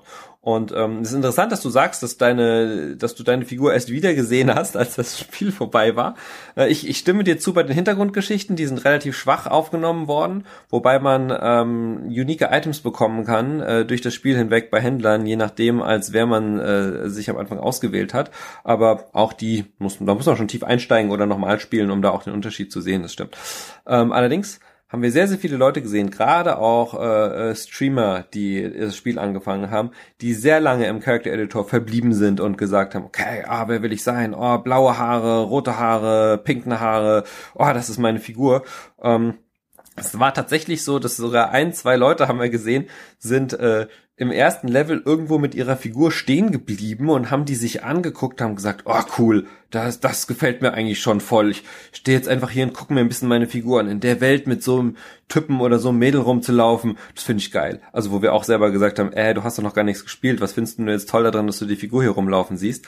Ähm, aber offensichtlich gibt's echt viele Leute, die richtig, richtig Bock darauf haben und die zumindest nicht enttäuscht waren davon. Wir haben auch gedacht, wir, wir starten da ja gegen starke Konkurrenz. Es gibt super tolle und sehr, sehr vielseitige Charaktereditoren ähm, ist das genug, was wir hier liefern? Und wahrscheinlich war es für den einen oder anderen nicht genug, aber offensichtlich gab es auch viele Leute, die gesagt haben, ja, finden wir geil. Wir hatten auch hier eher noch den Hintergrundgedanken dabei, zu sagen, wenn es um Choice, um Vielfalt geht, wenn das unser einer der Leitsätze ist, dann muss das am Anfang irgendwie beginnen mit dem Spiel. Da muss die Vielfalt am Anfang da sein. Dann muss man was auswählen können. Hätte man vielleicht auch mit anderen Methoden machen können, aber das ist eine sehr naheliegende zu sagen. Dann fang mit der Choice an bei der Figur, die du dir erstellst. Also das hat sich schon so durchgezogen mit den Hintergrundideen und deswegen war es für uns auf jeden Fall nichts Aufgesetztes, sondern eine Konsequenz auch den Step jetzt mal mit anzubieten. Natürlich auf der anderen Seite wiederum die Sache, dann hast du keine vordefinierte Figur, äh, deren Geschichte du vielleicht etwas stärker erzählen kannst, wie bei Warren, der am Anfang im Rollstuhl sitzt, was für viele ein sehr besonderer Moment war. Diesen Rollstuhlmoment konnten wir natürlich oder haben wir nicht geschafft, mit äh, einem selbst kreierten Charakter irgendwie auch mit reinzubringen hätte man sicherlich Wege gefunden, aber in dem Setup, das wir hatten, ähm, ist uns das jetzt so nicht gelungen. Was ein bisschen schade war und was wir auch danach gemerkt haben, dass Leute gesagt haben, hey, my man Warren, das war doch irgendwie cool ähm, und jetzt gut ist der halt bin ich das halt nicht. Bin ich halt irgendwer hätte mir gewünscht dass ich mehr Persönlichkeit gehabt hätte. Verständlich? Ja, ja, genau. kann man kann man durchaus nachvollziehen. Hätte man vielleicht auch verbinden können aber das haben wir okay. halt in dem Zusammenhang nicht geschafft. Ja, da hast du jetzt die Brücke nämlich schon geschlagen. Da hätte ich nämlich, ich hätte gesagt so, ja, scheiß doch drauf, weißt du, dann lass den, lass die Leute doch einfach ihren Warren bauen. Also ist jetzt nicht so, dass jetzt ja. alle jetzt aus dem ersten Search rausgegangen sind und gesagt hätten, ja, der Warren, der war ja so eine, mhm. eine Marke, ja, so ein Gerald von Riva, wenn da auch nur eine Narbe nicht am richtigen okay. Fleck ist, dann raste ich aus, sondern wenn man hier gesagt hätte, bau dir jetzt so, wie du halt in Mass Effect auch deinen Shepard baust, ja. die sehen ja auch alle anders aus. Ja. Ähm, nee, stimmt. Also man hätte das machen können und, und Mass Effect ist, glaube ich, auch ein sehr gutes Beispiel. Gerade so die, die, die, weiß nicht, zwei, drei, sowas. Ich glaube, in zwei gab's dann versteckt äh, Shepard weiblich und im dritten gab's, glaube ich, offiziell dann oder irgendwie so war das. Ich weiß gar nicht mehr ganz genau. Aber dass sie es sogar geschafft haben, männlich-weiblich äh, Commander Shepard zu bauen, äh, finde ich äh, ziemlich stark und ähm, finde ich nach wie vor eine Inspiration. Ähm, man hätte das mehr machen können, aber dann hätte man da nochmal richtig Power in die persönliche Geschichte stecken müssen und auch können. Und ähm, ich würde sagen, das, das, das kann man mehr machen. Und das, das hätte wahrscheinlich auch Spaß gemacht. Wir sind hier vielleicht ein bisschen zu sehr auf die Schiene gegangen. Ach, guck mal, bist doch der Spieler, generierst dir deine Figur, äh, suchst dir deine Waffen zusammen, sozusagen, da findest du schon deine eigene Persönlichkeit. Und vielleicht haben wir hier ein bisschen unterschätzt, auch wie sehr Spieler das sich doch gewünscht hätten, was diese Persönlichkeit und die Backstory angeht, dass das ein bisschen tiefer integriert wird. Ein bisschen wie du auch gerade gesagt hast, du hast dir eine Hintergrundgeschichte ausgesucht und die hat dann eigentlich keine Rolle gespielt. So, oder eine sehr, sehr geringe Rolle oder man musste schon danach suchen mit der Lupe, wo das Ding überhaupt vorkommt. Eigentlich wäre es natürlich schön gewesen, wenn das dann einfach stärker gewesen wäre und Bedeutung gehabt hätte mehr. Das finde ich schon und ich finde, das, das hätte man mehr rausarbeiten können. Ja, dann können wir jetzt sozusagen überleiten zu dem einen Teil, äh, wo, wo ich endlich mal wieder ein bisschen äh, harsche Kritik mhm. anbringen kann, nämlich zu der ganzen Erzählung. Ähm, also erstens, auch da wieder, ja, Herr Klose, wir waren uns doch einig einig waren wir uns doch, dass da eigentlich mit der Erzählung von Warren ganz viel erzählerisches Gold auf der Straße liegen blieb. Ja, diese ganze Rollstuhlgeschichte und so, ha, ne, jemand, der durch diese äh, diese Cryo-Technologie, ja, mit diesen Exosuits auf einmal, ja, aus dem Zustand äh, des, des, äh, ich muss im Rollstuhl sitzen, auf einmal zu einem übermächtigen Krieger wird, aber diese, diese Technologie richtet ihn körperlich zugrunde, ja, das, äh, das ist doch was, ne, das ist äh, dramatisch, ja, das ist äh, etwas, wo kann man emotional anknüpfen. Das wurde jetzt, anstatt dass man sich gesagt hat, so jetzt im zweiten Teil bergen wir dieses Gold, hat man es nicht nur weggeworfen, sondern auch ehrlich gesagt ersetzt durch eine Erzählung, die halt äh, schon unfassbar generisch ist. Also sowas, weißt du wie, also erstens, es, diese, es startet mit einem Flugzeugabsturz. Also ich meine, weißt du. Geil, oder? Darauf hast du gewartet wenn unter, unter den, Flu den Spieleinstiegen, ja, die abgedroschener nicht sein könnten, ist Flugzeug oder Hubschrauberabsturz ganz weit oben mit dabei. Und dann gibt's auch noch einen dummen religiösen Kult, der bla bla Mambo Jumbo, äh, irgendein komisches Kind, zu dem ich überhaupt keine Verbindung habe, ist auf einmal das zentrale Element, wo ich auch noch das Gefühl habe, das soll diese Erzählung irgendwo emotional ankern, aber ich lerne das blöde Kind nie kennen. Dann stelle ich im New Game Plus sogar fest, dass es auf einmal ein Intro gibt, das dort vorkommt, im normalen Spiel nicht, wo ich dieses Kind zumindest mal für fünf Sekunden näher kennenlerne. Und es, es ist mir alles relativ unbegreiflich gewesen. Warum ist das so? Also das war alles, und wie du hast ja vorhin auch schon gesagt, und zwischendrin ist es auch so zerfasert, dann geht es in diese Erzählung zu diesen einzelnen Gruppierungen rein, wo das alles schon thematisch so busy zusammenhängt, aber auch irgendwie nicht. Und Ich verstehe es nicht. Ich verstehe es nicht, weil ich irgendwie immer da saß und dachte, es, es hätte eine klare Vision geben können für etwas, das eine echt interessante, gute Erzählung abgegeben hätte und stattdessen war es alles abgedroschen. Warum? Jetzt überlege ich, ob ich das schön mit einem Wort äh, beantworten kann, so dass wir zur nächsten Frage übergehen können. Aber ähm, fällt mir nicht ein. Ja, also ähm, ich würde sagen. Äh, persönlicher Geschmack. Ja, genau. Das ist halt das, also so, das muss schon dem Künstler überlassen bleiben dann am Schluss, ja, welche Geschichte und wie er sie erzählen möchte. Ja, also. Ähm, nee, tatsächlich würde ich sagen, wir haben nicht alles erreicht, was wir mit dem Storytelling erreichen wollten. Und das kam aufgrund von verschiedenen Dingen. Ich glaube, eine Sache, die wirklich, die ich eben schon so kurz angesprochen hatte, weswegen du sagst, es ist vielleicht eine Brücke, ist, Vielleicht haben wir uns hier ein bisschen zu sehr konzentriert auf die Freiheit des Spielers und die Entwicklung einer dramatischen Story, die ihn zusammenzieht und leitet, ähm, haben wir dabei vielleicht nicht genug im Fokus gehabt. Also das schon mal ganz ehrlich vorneweg. Denn ähm, es ist immer, du hast ja immer sozusagen, wenn du deine Vision hast und deine widerstreitenden Themen ist, was dominiert denn die Entwicklung des Spiels? Und wenn die Entwicklung des Spiels ist, wir nehmen Search 1, machen das freier und, und vielfältiger. Das ist eine leichte Formel, aber der fehlt noch die Seele sozusagen. Und dann auf der anderen Seite zu sagen, okay, aber wie sehr lenken wir den Spieler dann dramaturgisch? Was soll er fühlen? Was soll er erleben? Wo sind die, die dramatischen Knackpunkte? Natürlich haben wir das gemacht, aber wir haben das äh, nicht, ich würde mal sagen, so konsequent in der Entwicklung immer wieder, wie würde man sagen, eingefordert. Ähm, vielleicht auch ich, ähm, dass das äh, den entsprechenden, die entsprechende Wirkung entfaltet hat. Und ich gebe dir mal ein Beispiel mit dem Mädchen. Äh, man kann argumentieren, dass die Geschichte, die jetzt im Spiel drin ist, sich ein bisschen anfühlt wie ich muss die Prinzessin aus dem Burgturm retten. Das ist ungefähr das Gegenteil von dem, was wir eigentlich vorhatten. Ähm, wir hatten eigentlich vor, dass du in einem Kampf von verschiedenen Mächten die in einer Zukunftswelt um sozusagen die Deutungshoheit ringen. Wer hat Recht? Was ist die Zukunft der Menschheit? Was muss getan werden, um die Menschen entweder zu retten oder sogar in ein neues Zeitalter zu heben? In, in so einer Umgebung, wo, wo stehst du? Du bist auf der Seite von, von, von einer Figur, die da reingezogen wird und wieder, wieder Willen sich jetzt entscheiden muss und eine dieser Seiten einnehmen muss und du bist auf ihrer Seite und, und unsere Idee war, dass du eben nicht aktiv das bestimmst, sondern dass du es eher begleitest, beobachtest, so dass du als Spieler dir deine eigene Meinung bilden kannst, deinen eigenen Weg gehen kannst, deine eigene Auswahl hast. Und wie wir es schon vorher hatten, je mehr du selber auswählen kannst, desto weniger können wir dich steuern. Damit will ich nicht sagen, dass es nicht möglich gewesen wäre, sondern es wäre bestimmt möglich gewesen, aber es hätte noch viel mehr Detailmomente gebraucht, dich da dran zu binden. Egal, ob die Geschichte jetzt an sich platt ist oder nicht. Also ich stimme dir zu. Hey, Flugzeugabsturz, Aufwachen, Koma, weiß nicht, was passiert ist, äh, Chaos in der Stadt. Hat man schon mal das ein oder andere Mal auf die eine oder andere Art vielleicht in einem Spiel gesehen oder gespielt.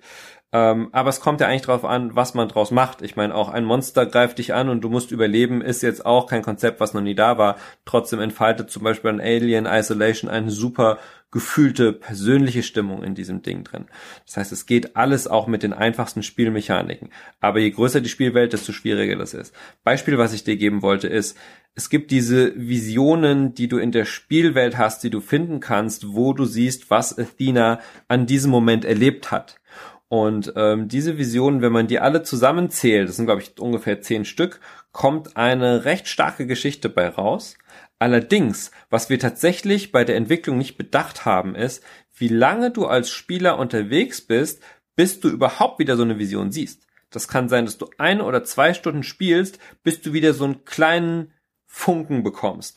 Und da ist es dir eigentlich schon relativ egal als Spieler und du sagst so, hä, wer war die nochmal und was war da das letzte Mal? Und jetzt soll ich das noch auch in eine Reihenfolge bringen. Das ist hier so ein Puzzle. Was ist wovor passiert? Ich weiß doch gar nicht mehr, was das letzte Mal los war. Und die Texte sind so kryptisch, dass ich mir da überhaupt sowieso nichts zusammenreimen kann. War, äh, keine Ahnung, ich spiele mal weiter. Und man kann auch weiterspielen, ohne dass es irgendwelche Einflüsse auf das Spiel hat. Und dadurch ist die ganze Verbindung, die geplant war mit zehn äh, recht, äh, recht lange überlegten Szenen, diese Überlegung, dich da reinzubringen, die hat halt so am Schluss nicht funktioniert, weil der Spieler einfach gar nicht genug Verbindung dazu hat. Jetzt mal rein technisch, inhaltlich, wie gesagt, kann man auch viele Sachen ändern, aber alleine das haben wir halt am Schluss gemerkt, wirklich bei den Testspielen wow, okay, stimmt, der hat jetzt eigentlich seit anderthalb Stunden überhaupt nichts mehr von der Story gehört, sondern ist hier nur seine, seine, äh, weiß nicht, ich sag jetzt mal Dungeon Quest hinterhergelaufen. Hm, ist vielleicht jetzt nicht so die Bindung, die wir uns am Anfang vorgestellt haben. Also ich würde sagen, ja. handwerklich äh, ist da einiges auch passiert, was wir einfach so nicht bedacht hatten. Ähm, und auch teilweise der, der Größe der einzelnen Teile geschuldet, die teilweise am Anfang gar nicht so groß werden sollten, wie es öfter mal in so einem Spiel ist. Ja, also ein bisschen länger geworden, als es eigentlich mal auf dem Plan stand. Aber dadurch ist das natürlich noch mehr sozusagen ausgedünnt und in die in die Breite gezogen. Aber auch erzählerisch. Du hast ja auch, du hast ja auch, also wie das verteilt wurde, wenn ich ganz kurz einhaken darf. Aber natürlich. diese, also erstens die Erzählung rund um die religiösen Irren steht gefühlt einfach viel stärker im Mittelpunkt, ne? weil die äh, auch einen stärker zusammenhängenden Erzählstrang eigentlich bildet, nämlich diese eingestreuten Nano-Erinnerungen, auf die man da immer stößt, wo dann diese Flashbacks in die Vergangenheit kommen, die sind, wie du schon sagtest, die sind auch weit auseinander und dieser Erzählung ne, um diese irre Familie, diese sozusagen diesen Kult anführt, ja, und deren einzelne Mitglieder dann jeweils Endgegner auch darstellen und so. Das ist etwas, dem folgst du halt die ganze Zeit. Da ist dann Little Johnny, ne, der eine irre Bruder, der halt irgendwie, keine Ahnung, besonders verrucht ist, ja, und da irgendwie, keine Ahnung, sogar so in Richtung Prostitution und sonst irgendwas und Menschenhandel unterwegs ist und dann hast dann die Mutter und so weiter. Und das ist das, was was du eigentlich konstant immer vor Augen hast. Und ich habe das Gefühl, dass das eigentlich die herausgehobene zentrale Erzählung wird dadurch und nicht eigentlich die Erzählung um das, was da mit Athena los ist. Und ähm, es ist ja auch so, die ähm, du hast, glaube ich, halt echt viele Spielstunden, in denen diese ersten Erinnerungen einfach nur sind so, ich werde entführt, Hilfe, und jetzt bringen sie mich dahin. Und dann weißt du, okay, da hinten muss ich dann wohl auch mal hin, weil ich ja auf der Spur dieses Mädchens bin. Und da, dann erst so Richtung Spielende wird dann in kürzer gestaffelt, dann kommen diese Erzählungsteile, die du, glaube ich, meintest, wo du sagtest, das ist durchaus auch eine Erzählung, die vielleicht einen ge gewissen Wert oder eine gewisse Gravitas hat. Das heißt aber, ich hab, verbringe halt auch schon sehr viel Zeit am Anfang des Spiels, wo es eigentlich eher so ein Ding ist, okay, ich weiß jetzt auch, was, wer ist dieses Mädchen, die hat so eine gewisse Verknüpfung sozusagen zu diesen, zu wichtigen Playern in dieser Spielwelt, ja. Ähm, aber das sind, das sind alles noch so Enthüllungen, die sind bestenfalls als kleine äh, äh, Schnitzeljagdfetzen in diesem in so einer in so einer Mystery-Geschichte irgendwo wirksam. Aber da ist noch keine Verknüpfung zu dem Kind an sich vorhanden. Und das führt halt auch dazu. Ne? Also erstens, sie ist eher zweite an zweiter Stelle, was so ne, die Prominenz angeht in der Erzählung. Und es dauert auch, bis man zu dem Teil kommt, den du meinst, wo diese Erzählung tatsächlich mehr ist als nur ähm, ich guck mal, wo ich als nächstes hin muss. Mhm. Ja, ich glaube äh, tatsächlich, weil du auch diesen diesen Kult ansprichst, die äh, die äh, Children of the Spark, die haben besser funktioniert am Schluss. Die waren auch am Anfang überhaupt nicht, ähm, also in den ersten Konzepten waren die überhaupt nicht stark. Am Anfang war das mal ein reines äh, Mafia-Gangster-Level, wo dir jemand einen Auftrag gegeben hat, naja, kill halt den äh, Gangster-Boss, um dich zu beweisen, dass du irgendwie hier äh, äh, ein guter Camper bist. Und das haben wir sehr, sehr lange immer wieder in Schichten, relativ am Anfang noch, als es ums Konzept ging, äh, überarbeitet. Und ähm, der religiöse Kult hat halt irgendwann total Sinn gemacht. Der hat Sinn gemacht, wie du es schon am Anfang gesagt hast. Ähm, da gibt es irgendwelche Leute, die sagen, hey, die Ankunft von diesen Naniten-Kreaturen, die irgendwie Menschen infizieren, das ist, äh, das ist die Prophezeiung. Wir können jetzt äh, äh, unsterbliche Maschinenmenschen werden. Wunderbar äh, und ähm, darauf halt äh, den sozusagen ihren Kult jetzt, ihr Kult hat sozusagen jetzt das, das Stadium, ich weiß nicht, der Apokalypse des jüngsten Gerichtes erreicht, wo jetzt die wahren Gläubigen äh, in den Himmel gehoben werden und so weiter und so fort. Das hat relativ gut funktioniert auf einer einfachen Ebene und religiöse Fanatiker sind natürlich auch recht einfach zu verstehen, so als Außenstehender, also nicht wirklich warum, aber was sie so tun und wie das so zusammengehört. Und auch diese Familiengeschichte funktioniert relativ äh, konsistent. Ähm, und auch da dann sozusagen die Bossgegner und die Events zusammenzustellen, hätte man auch ein bisschen anders machen können, aber das hat gut funktioniert. Also das und das andere hat, glaube ich, genau aus dem Grund, den du sagst, nicht so gut funktioniert. Zu Beginn des Spiels hast du relativ wenig Verbindung zu der Figur, die dir eigentlich wichtig sein soll und ähm, teilweise auch aus, aus äh, Gründen, die wir erst später gemerkt haben oder die von der Produktion einfach nicht so funktioniert haben. Aber theoretisch Würde man diese Geschichte erneut anders erzählen wollen, müsste man wahrscheinlich Athena stärker dem Spieler zur Seite stellen am Anfang. So dass du wirklich, egal oder welche Figur auch immer man will, als, als Spieleentwickler, dass sich der Spieler dafür sorgt. Das ist ja an sich schon mal total schwer zu sagen. So, du musst jetzt was empfinden für Figur X und du sagst ja, nö, oder was, wenn nicht, oder ist mir doch egal. Und äh, meistens braucht es halt Zeit und ein paar echt gute Aufhänger, um das hinzubekommen. Und die haben wir dem Spieler nicht gegeben am Anfang. Er war auf sich gestellt. Äh, eigentlich ist der, der Star in der Geschichte, wenn man so will, am Anfang die Stadt. Zu sagen, ich bin irgendwo eingesperrt, oh, ich komme raus, ich sehe die Stadt. Das muss ich jetzt meistern, das ist mein Gegner, aber auch mein Helfer, der führt mich hier irgendwie durch. Ich muss nur wissen, wo muss ich als nächstes hin. Und nicht Athena, die ähm, hier verschollen ist, sozusagen. Erst später kommt raus, dass sie vielleicht der Schlüssel zu allem ist und wie auch immer. Ähm, aber das, die Gewichtung am Anfang war nicht so gebaut, dass das funktioniert hätte. Und ich glaube, das hätte man mit viel intensiverer Arbeit, dass diese Figur am Anfang mit dir zusammen vielleicht etwas tut oder du viel mehr weißt, warum du verbunden sein sollst, hätte man das machen müssen. Man kann es einfach machen teilweise, indem man sagt, das ist dein Kind, so God of War zum Beispiel. Ähm, okay, Kind verstehe ich, Kind kann ich nicht irgendwo zurücklassen, wäre irgendwie komisch.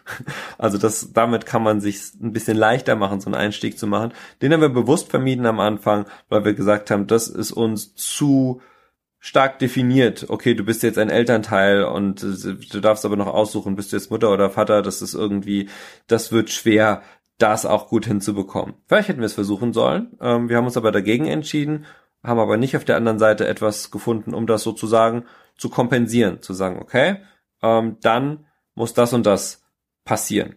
Und man hätte das sicherlich auf viele, viele Arten machen können.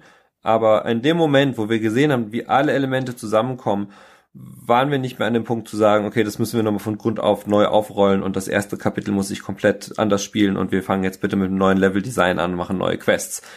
Das war zu dem Zeitpunkt, wo wir gesagt haben, naja, ist leider ein bisschen mehr im Hintergrund, als wir es eigentlich wollten, ähm, war es halt so.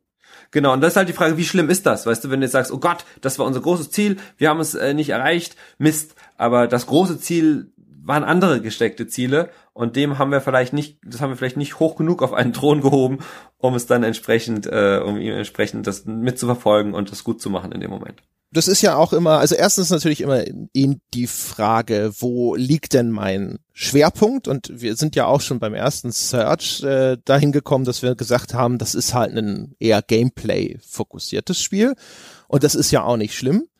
Ähm, jetzt hat man natürlich den Story-Anteil im zweiten Teil stärker ausgebaut. Man hatte das Gefühl, das sollte alles eine größere Rolle spielen. Du hast ja auch schon gesagt, dass das so ein bisschen halt ne, mehr noch mehr, wie können, können wir denn diesen Rollenspielanteil ausbauen?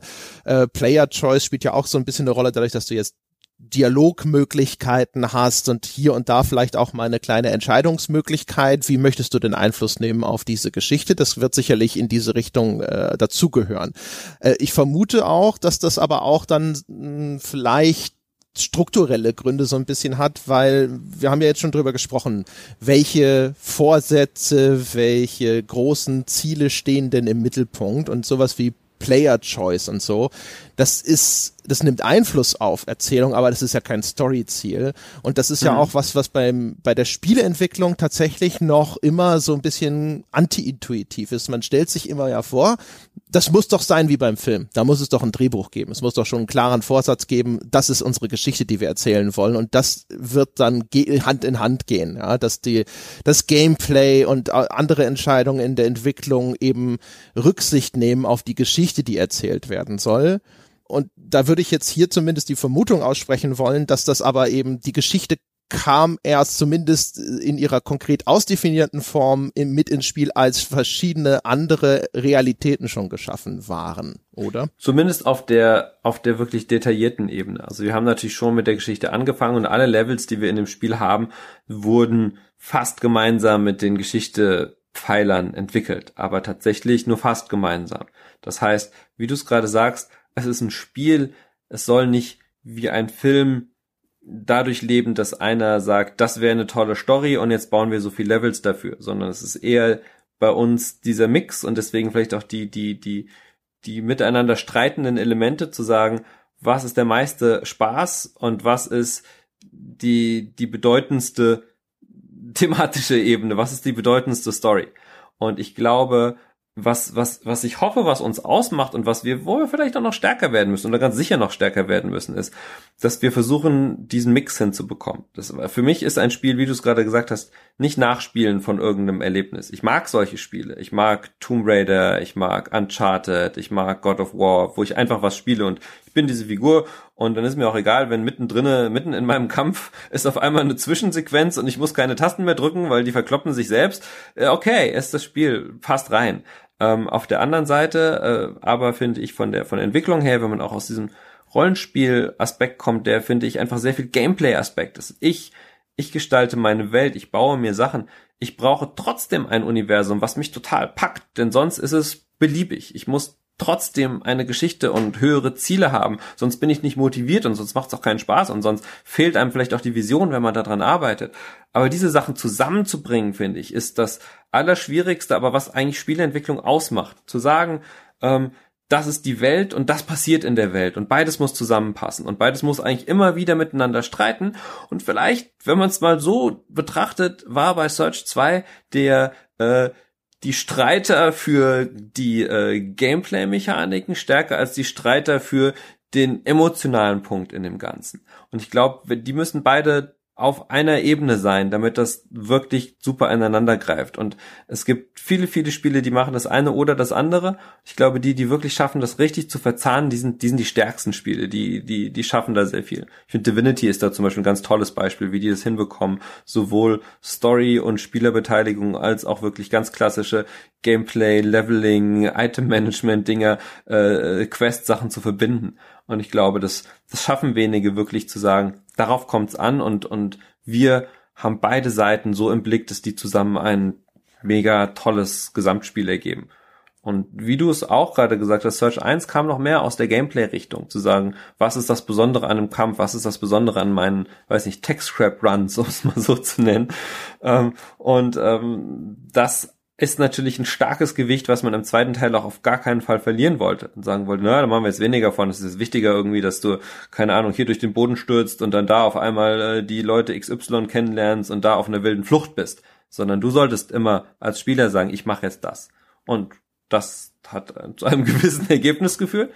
Ich glaube, da kann man, da kann man noch mehr machen. Da kann man noch besser die Balance von diesen Teilen ähm, ähm, erzeugen als, als das. Aber es ist, glaube ich, super, super schwer, das perfekt hinzubekommen, weil du es halt auch erst spät siehst, wie du es gerade gesagt hast. Nachdem ein paar Layer da sind, siehst du, wie gut funktionieren die. Du musst immer wieder gegensteuern, du musst immer wieder die Sachen versuchen zu verbinden, zu gucken, sind wir hier auf dem Kurs, haben wir diese Dinger wirklich abgedeckt und das über einen Verlauf von, ich weiß nicht, zwei Jahren. Es ist eine gewisse Beharrlichkeit und guter Überblick und gute Zusammenarbeit nötig, dass das klappt. Ja, ja, genau. Und im, am Ende ist es natürlich auch immer so eine Sache, ne, wie viel Zeit, also äh, im Endeffekt, wie viel Budget habe ich denn tatsächlich? Äh, ne? Eure eure Box, in die man euch in dieser Hinsicht eingesperrt hat, ist ja äh, jetzt schon inzwischen relativ groß, ne? also für deutsches Independent Studio und so weiter. Aber auch da gibt's halt immer Grenzen wahrscheinlich und dann muss man halt am Ende immer sich für irgendwas entscheiden. Ne? Wo kann ich mein Zeitbudget investieren?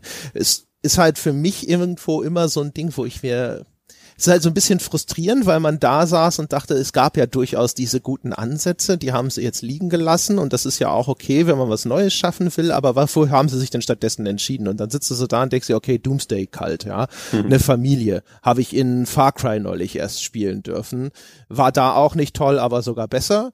Ähm, äh, dann überhaupt, ne, so diese, diese Weltuntergangs-Religionskult-Ding, sie, irgendwie scheint das sehr verführerisch zu sein, sobald man sich in dieses Szenario begibt, ne. Bioshock 2 hat's gemacht, in Fallout kommt's vor, sogar Dead Space hat damit auch ja angefangen, da gab's ja auch diesen religiösen äh, Kult, der hier das Einswerden mit den komischen, äh, die, in diesem Fall diesen Bio-Transformations-Alien-Dingsy-Bumsis da angestrebt hat.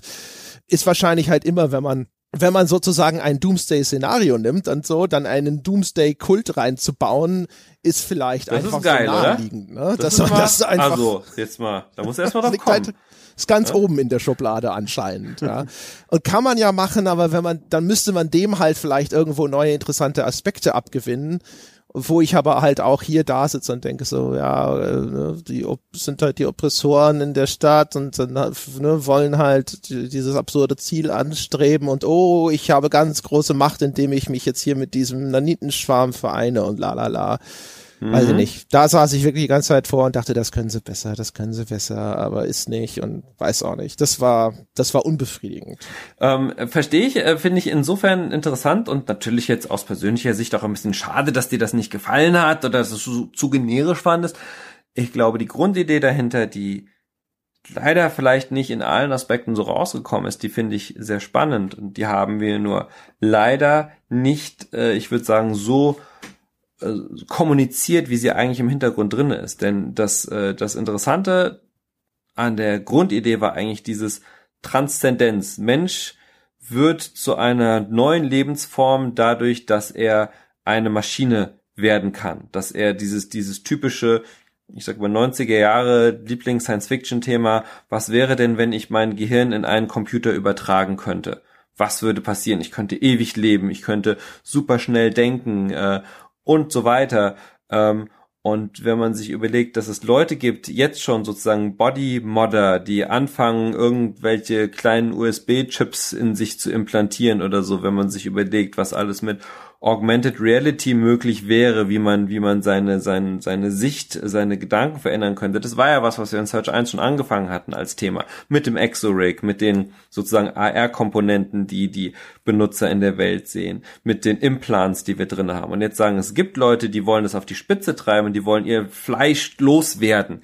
Die wollen nur noch Maschine sein. Und die Grundidee ist, dass sie das schon eine lange Zeit gemacht haben. Das ist nicht jetzt erst passiert, Doomsday und der Kult hat sich gebildet, sondern die Idee ist, das kann man auch in ein paar kleinen Audionotes rausfinden. Zum Beispiel, wenn man das Audionote findet, wie ähm, Brother Eli's Mutter ihm als Kind erzählt von den von den heiligen Technologien, dann merkt man, da muss schon Zeit vergangen äh, sein. Ähm, die haben schon angefangen, sich zu modifizieren, sehr stark zu modifizieren, wirklich Körperteile komplett auszutauschen, nicht nur so ein Exoskelett.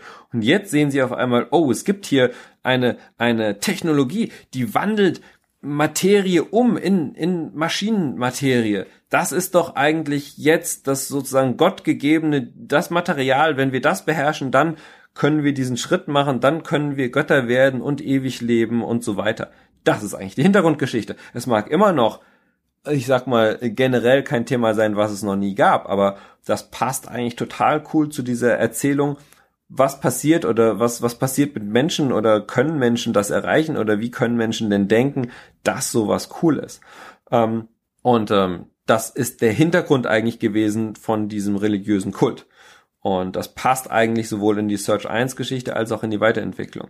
Aber zugegebenermaßen, obwohl einige Hinweise davon drinne sind, es ist nicht leicht aus der Umsetzung, wie sie am Schluss passiert ist, das so rauszulesen, zu sagen, wow, ihr habt ja dieses Thema Transzendenz, Mensch wird Maschine, so richtig bis zum Ende durchgedacht und da eine gruselige Zukunftsperspektive entwickelt.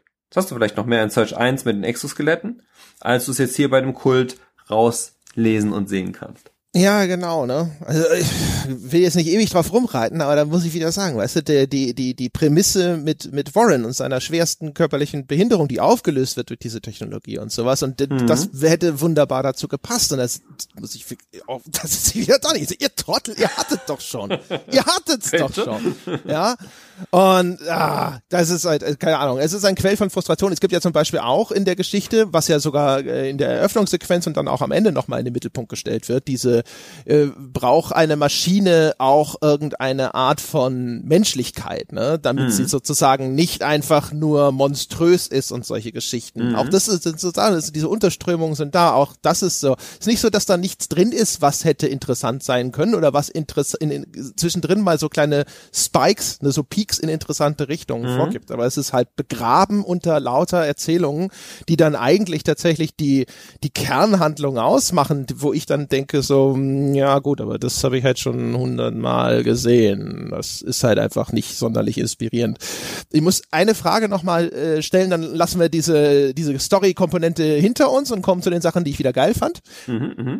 Wieso ist denn diese Eröffnungssequenz im Flugzeug, die am Anfang des New Game Plus steht, mhm. nicht am Anfang des Spiels. Weil da wird ja zumindest ein bisschen ein Bezug hergestellt zu dem kleinen Mädchen. Mhm. Und ich hatte auch nicht das Gefühl, dass das jetzt etwas gewesen wäre, was irrsinnig viel vorwegnimmt, wenn man das an den Anfang mhm. gepackt hätte. Das war etwas irritierend und verwunderlich und keine Ahnung. Ich meine, es ist natürlich schon so ein netter Bonus, wenn du mal so ein New Game Plus startest und dann kommt da sowas, wo, was du vorher noch nicht erlebt hast. Und so wie sie jetzt integriert ist, dann sind da Elemente drin, die auch erst tatsächlich nach Abschluss des Spiels Sinn ergeben. Aber es war was, wo ich gedacht habe, so, das sieht auch aus, wie was das eigentlich hätte am Anfang stehen sollen. Hm. Und das ist es nicht. Was ist da los? Ähm, also erstens, das wird für immer unser Geheimnis bleiben. Zweitens, äh, Marketing-Erklärung. Ähm, wir wollten den New Game Plus Leuten halt nochmal richtig zeigen, wie wir sie wertschätzen und ähm, ihnen Content geben, den man sonst im Spiel gar nicht bekommt, der außerdem für die Leute, die so lange dabei geblieben sind und sich Fragen über das Spiel stellen, noch mehr äh, kleine Antworten äh, zur Verfügung stellt. Hm. Finde ich, macht durchaus Sinn als Marketing-Antwort. Okay. Also das hätte da ist, da ist was schiefgelaufen. Was, wie kommst du denn jetzt darauf? Nein, tatsächlich, ähm, tatsächlich würde ich sagen, ähm, das war eine Überlegung, das an den Anfang zu tun. Wir fanden es am Schluss im Spielfluss für den Anfang nicht stark genug. Und da gab es sicherlich hier auch widerstreitende Meinungen und Diskussionen, aber wir haben am Schluss gesagt, damit das Spiel zu beginnen, wird spielerisch nicht das bringen, was wir vorhaben, wenn das erste, was du machst, diese siehst und machst, diese Handlungen in dem Flugzeug sind, wird es dir im Spiel am Anfang eigentlich so die richtige Energie und die richtige Einstellung nicht geben können. Und uns ist aufgefallen, wie gut es funktioniert hat für Spieler einfach aus vom Spaß her, wenn die aufgewacht sind auf dieser Pritsche mit der Figur, die sie selber erstellt haben, aber in diesem Schlafanzuglein da und ähm, auf einmal gucken mussten, was los ist und sie sind noch ganz schwach und sie fangen an, das zu spielen. Es hat einfach so viel besser am Schluss geklappt und gepasst, dass wir gesagt haben, na ja, aber der Anfang, den wir uns da überlegt haben, gefällt uns schon. Nur die Stelle ist einfach nicht so, wie wir sie uns vorgestellt haben. Wollten wir auf keinen Fall darauf verzichten, das aus dem Spiel rauslassen und haben dann kam relativ schnell zu der Idee zu sagen, das als Belohnung für New Game Plus Spieler drin zu haben, ähm, gibt ihm auf jeden Fall einen, einen schönen Wert und ähm, ist auf jeden Fall dann äh, auch was Spannendes. Ähm, von daher, die Entscheidung kam tatsächlich mehr raus. Der Fluss am Anfang, ich sag mal, so ein bisschen wirklich wie wenn der Director im Schnittraum sitzt bei einem Film und sagt, irgendwie passen die zwei Dinger da nicht zusammen und einen von beiden muss ich woanders hin tun oder dann kann da nicht sein. Das war ein bisschen wirklich die, die schwere Entscheidung, wie bauen wir den Anfang. Und wir haben ihn versucht so zu bauen, dass er dich am meisten in das Spiel reinzieht. Auch hier könnte man natürlich sagen, die Entscheidung fiel da mehr für den Spielfluss als für die Bindung an die emotionalen Hintergrundgeschichten, an die Figuren. Ähm, und man hätte da eine Alternative vielleicht stärker bringen müssen, die dich dann halt an die Figuren bindet. Und die haben wir in dem Fall nicht angeboten dann. Leider.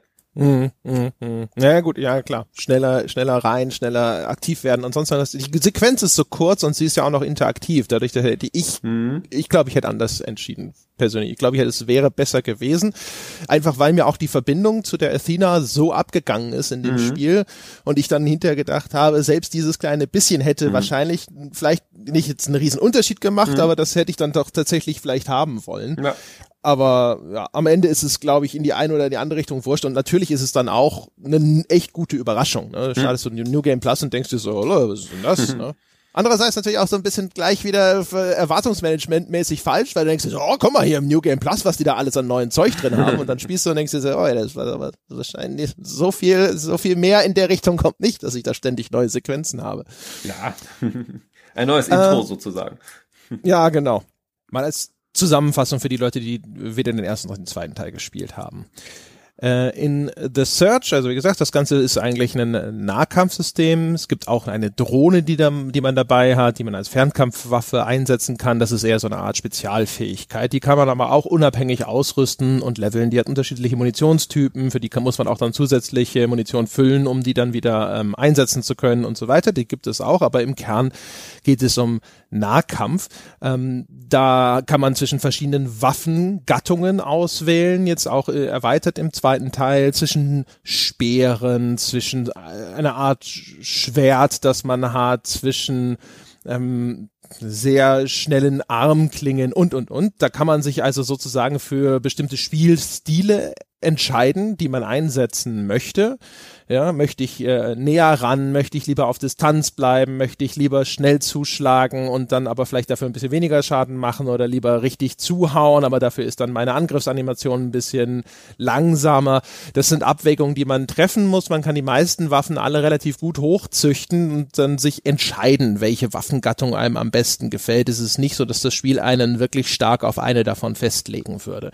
Besonderheit des Systems, wie im ersten Teil, man kann unterschiedliche Körperteile der Gegner anvisieren. Dann schaltet man einen Gegner auf und kann dann mit dem rechten Stick eben auf den Kopf, auf die Arme, auf die Beine oder auf den Torso zielen.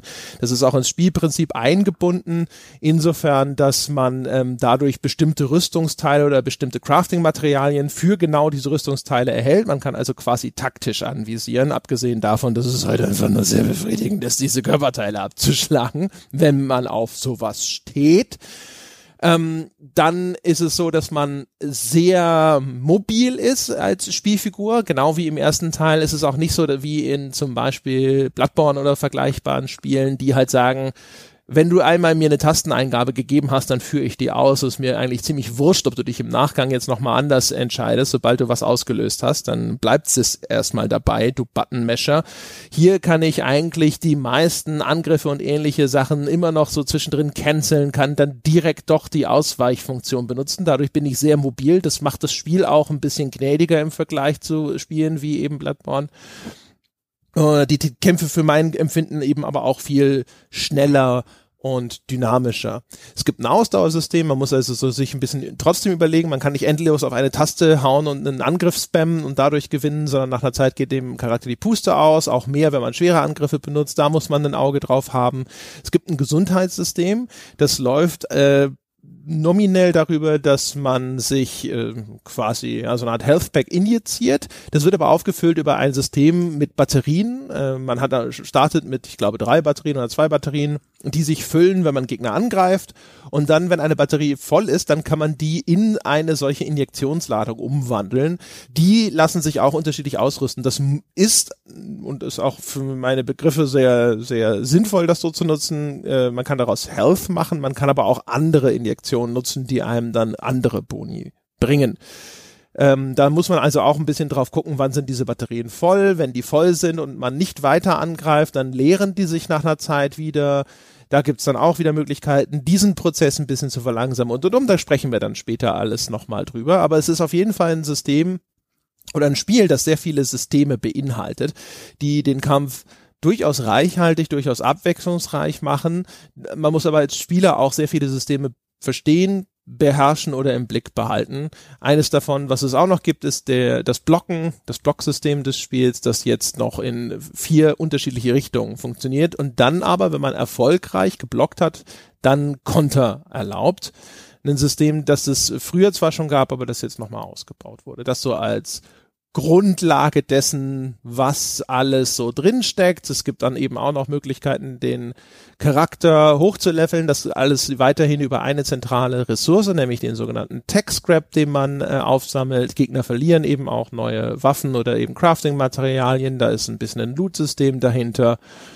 Ja, das ist so die Basis und der Grund, warum es auch mit Dark Souls verglichen wird, ist eben, dass wenn man stirbt, dann kommt man an den nächsten Rücksetzpunkt und den, diesen Tech Scrap, diese eine zentrale Ressource, die man eben benutzt zum Aufleveln, zum Upgraden von Waffen benutzt, zum Craften auch äh, benutzt teilweise. Also da braucht man dann auch diese bestimmten Materialien auch, aber der Tech Scrap spielt auch in diesen Systemen häufig mit eine Rolle zumindest. Ähm, den verliert man, wenn man stirbt und dann hat man einen, äh, einen Timer auch noch von so zweieinhalb Minuten ungefähr, innerhalb dieser Zeit muss man den wieder eingesammelt haben. Der liegt dann an der Stelle, wo man gestorben ist und ansonsten verschwindet der. Was genau wie bei Dark Souls eben dazu führt, dass man so ein bisschen immer im Zwiespalt ist. Laufe ich weiter rum, äh, erschlage weiter Gegner, sammle weiter ein oder bringe ich meine Beute in Sicherheit. Ich kann das an den Speicherstationen, den sogenannten Medbase, kann ich diesen Text-Scrap auch bunkern. Da, nur da kann ich ihn auch wirklich äh, zum Leveln und ähnlichem einsetzen. Aber wenn ich da hingehe, dann respawnen alle Gegner in der Umgebung. Das heißt, ich muss also immer quasi mein Bedürfnis nach äh, Beutesicherung unter einen Hut bringen mit meinem Wunsch, dass ich eben nicht den gesamten Widerstand im Gebiet komplett wieder aufmunitioniere sozusagen. So, lange Erzählung dazu. Das ist äh, The Search 2 Gameplay in a nutshell. Ja, und da kann ich eigentlich auch äh, nur mein Lob aus dem vom ersten Teil wiederholen. Es ist ähm, nach wie vor echt extrem befriedigend. Es ist anspruchsvoll, aber es funktioniert auf eine Art und Weise, wo ich das Gefühl habe, dass ich gut unter Kontrolle bin. Es ist erweitert in auf eine Art und Weise, wo ich für mich persönlich, so wie ich es gespielt habe, teilweise gedacht habe, weiß nicht, ob alle von den Erweiterungen im Spielprinzip dringend notwendig gewesen wären, aber es sind auf jeden Fall einige dabei, die das äh, Ganze ein bisschen komplexer gemacht und haben und vor allem auch wirkungsvoller gemacht haben. Und das ist insbesondere für mich gewesen die Erweiterung des Blockens. Mhm. Im ersten Teil haben wir doch drüber gesprochen, dass ich so ein bisschen gesagt habe, ja, man kann da blocken, nach oben und nach unten mhm. und nee, äh, habe ich nie benutzt. Ne? Mhm. Äh, war für mich eher so ein optionales Feature. Ja.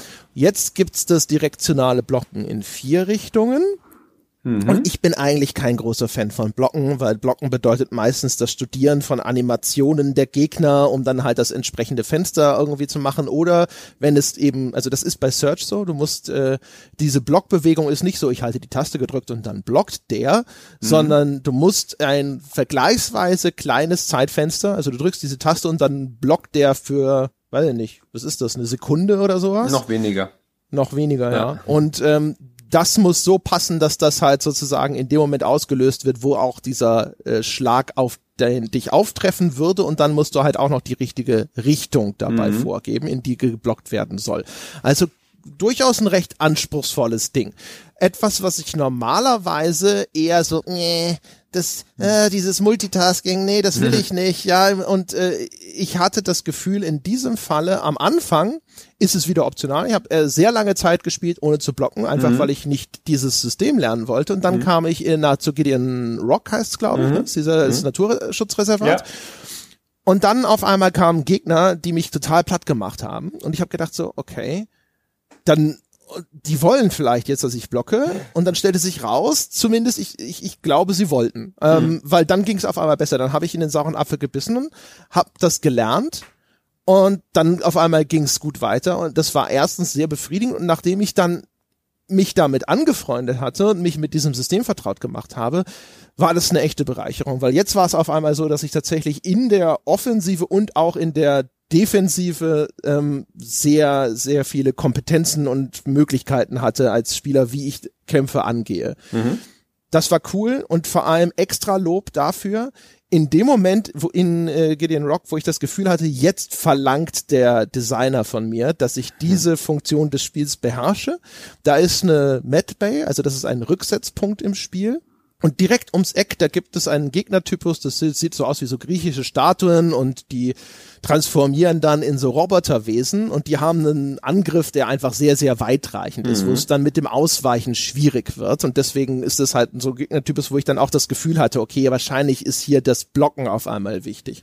Und das heißt, ich konnte sterben und dann bin ich vielleicht fünf Sekunden gelaufen und dann war ich bei diesem Gegnertypus, wo ich das Blocken üben konnte und mhm. einstudieren konnte. Und das fand ich extrem clever gelöst. Ja, also jetzt nach der Einleitung wirst du wahrscheinlich eh sagen, das war Vorsatz, aber ich frag mal, weil das wirkte wirklich gesteuert, so nach dem Motto so, hey, du hattest jetzt Zeit, dich mit äh, dem Spiel sozusagen vertraut zu machen und jetzt hier fordere ich was von dir ein, dass du dieses System beherrscht. Aber ich gebe dir halt die Chance, das noch ein bisschen zu üben, ohne dass du jetzt irgendwie dadurch wahnsinnig viel Progression verlierst, sondern du kannst zurück, nochmal probieren, nochmal probieren, nochmal probieren.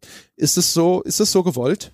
Äh, ist auf jeden Fall so gewollt. Teilweise ist es ähm, eher aus dem, äh, ich sag mal, aus dem Spiel raus hat es geklappt. Das heißt, manchmal haben wir die Sachen wirklich so aufgesetzt, zu sagen, hier ist der Punkt, da soll man eigentlich das und das tun.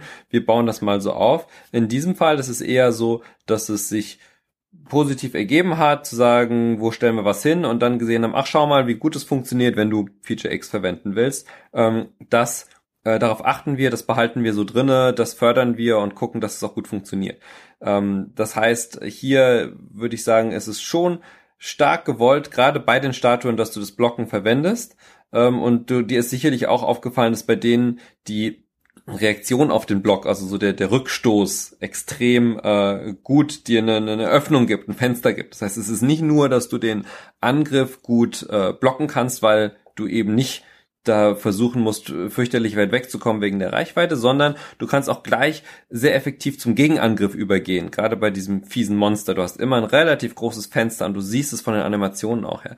Das heißt, die die Figur sagt dir schon, äh, blocke jetzt gefälligst und die ist auch wirklich fies, wenn du es nicht machst. Ähm, du kannst es trotzdem ohne Blocken machen. Also das heißt, ähm, du, vielleicht hast du es da nicht so leicht, wirklich die die äh, Rüstungsteile oder die die die die höheren äh, Rüstungstiers von dieser äh, von der Statue dauerhaft dir da zu schnappen, aber du kannst durchaus auch das Level weiter ohne Blocken spielen. Das heißt, auch hier war jetzt nicht die Idee zu sagen, das ist das Level, wo du jetzt spätestens blocken musst, sondern das ganze Spiel sagt eigentlich, hey, blocken macht dir viele Sachen einfacher, wäre jetzt nicht mal ein guter Zeitpunkt. Also du kannst es auch noch, du kannst es auch noch machen, wenn du zum Beispiel dann gegen die äh, Robotic Dogs kämpfst, wenn du beim äh, Government bist oder sowas. Sagst du, hey, die waren früher immer so ober mega gemein zu mir, aber warte mal, wenn ich hier so einen Directional Block mache, dann äh, funktioniert das doch eigentlich ganz gut. Also solche Sachen sind eigentlich immer auch gerade bei stärkeren Gegnern eingebaut.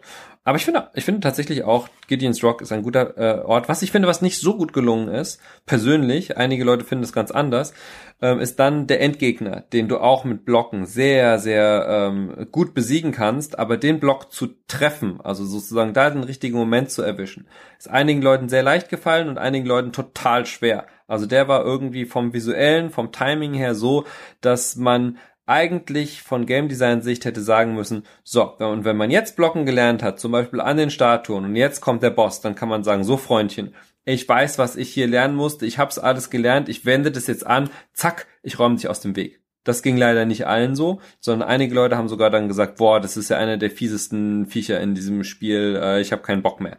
Und das, glaube ich, hätte man noch, da hätte man das, was du gerade gesagt hast, diese Linie hätte man noch stärker durchziehen können, sagen können, okay, vom Game Design heißt es. Und der Boss muss jetzt das Wissen testen und dann habe ich einen echten Vorteil. Mhm. Das war leider nicht für alle so. Ich glaube, aufgrund einfach einer Art, wie seine Animation für seine wichtigste Attacke ausgesehen hat, wo man gedacht hat, da muss ich jetzt drücken, das war irgendwie nicht genau der Punkt für viele Leute. Ja, genau, das hätte ich jetzt auch als Erklärung nachgeschoben.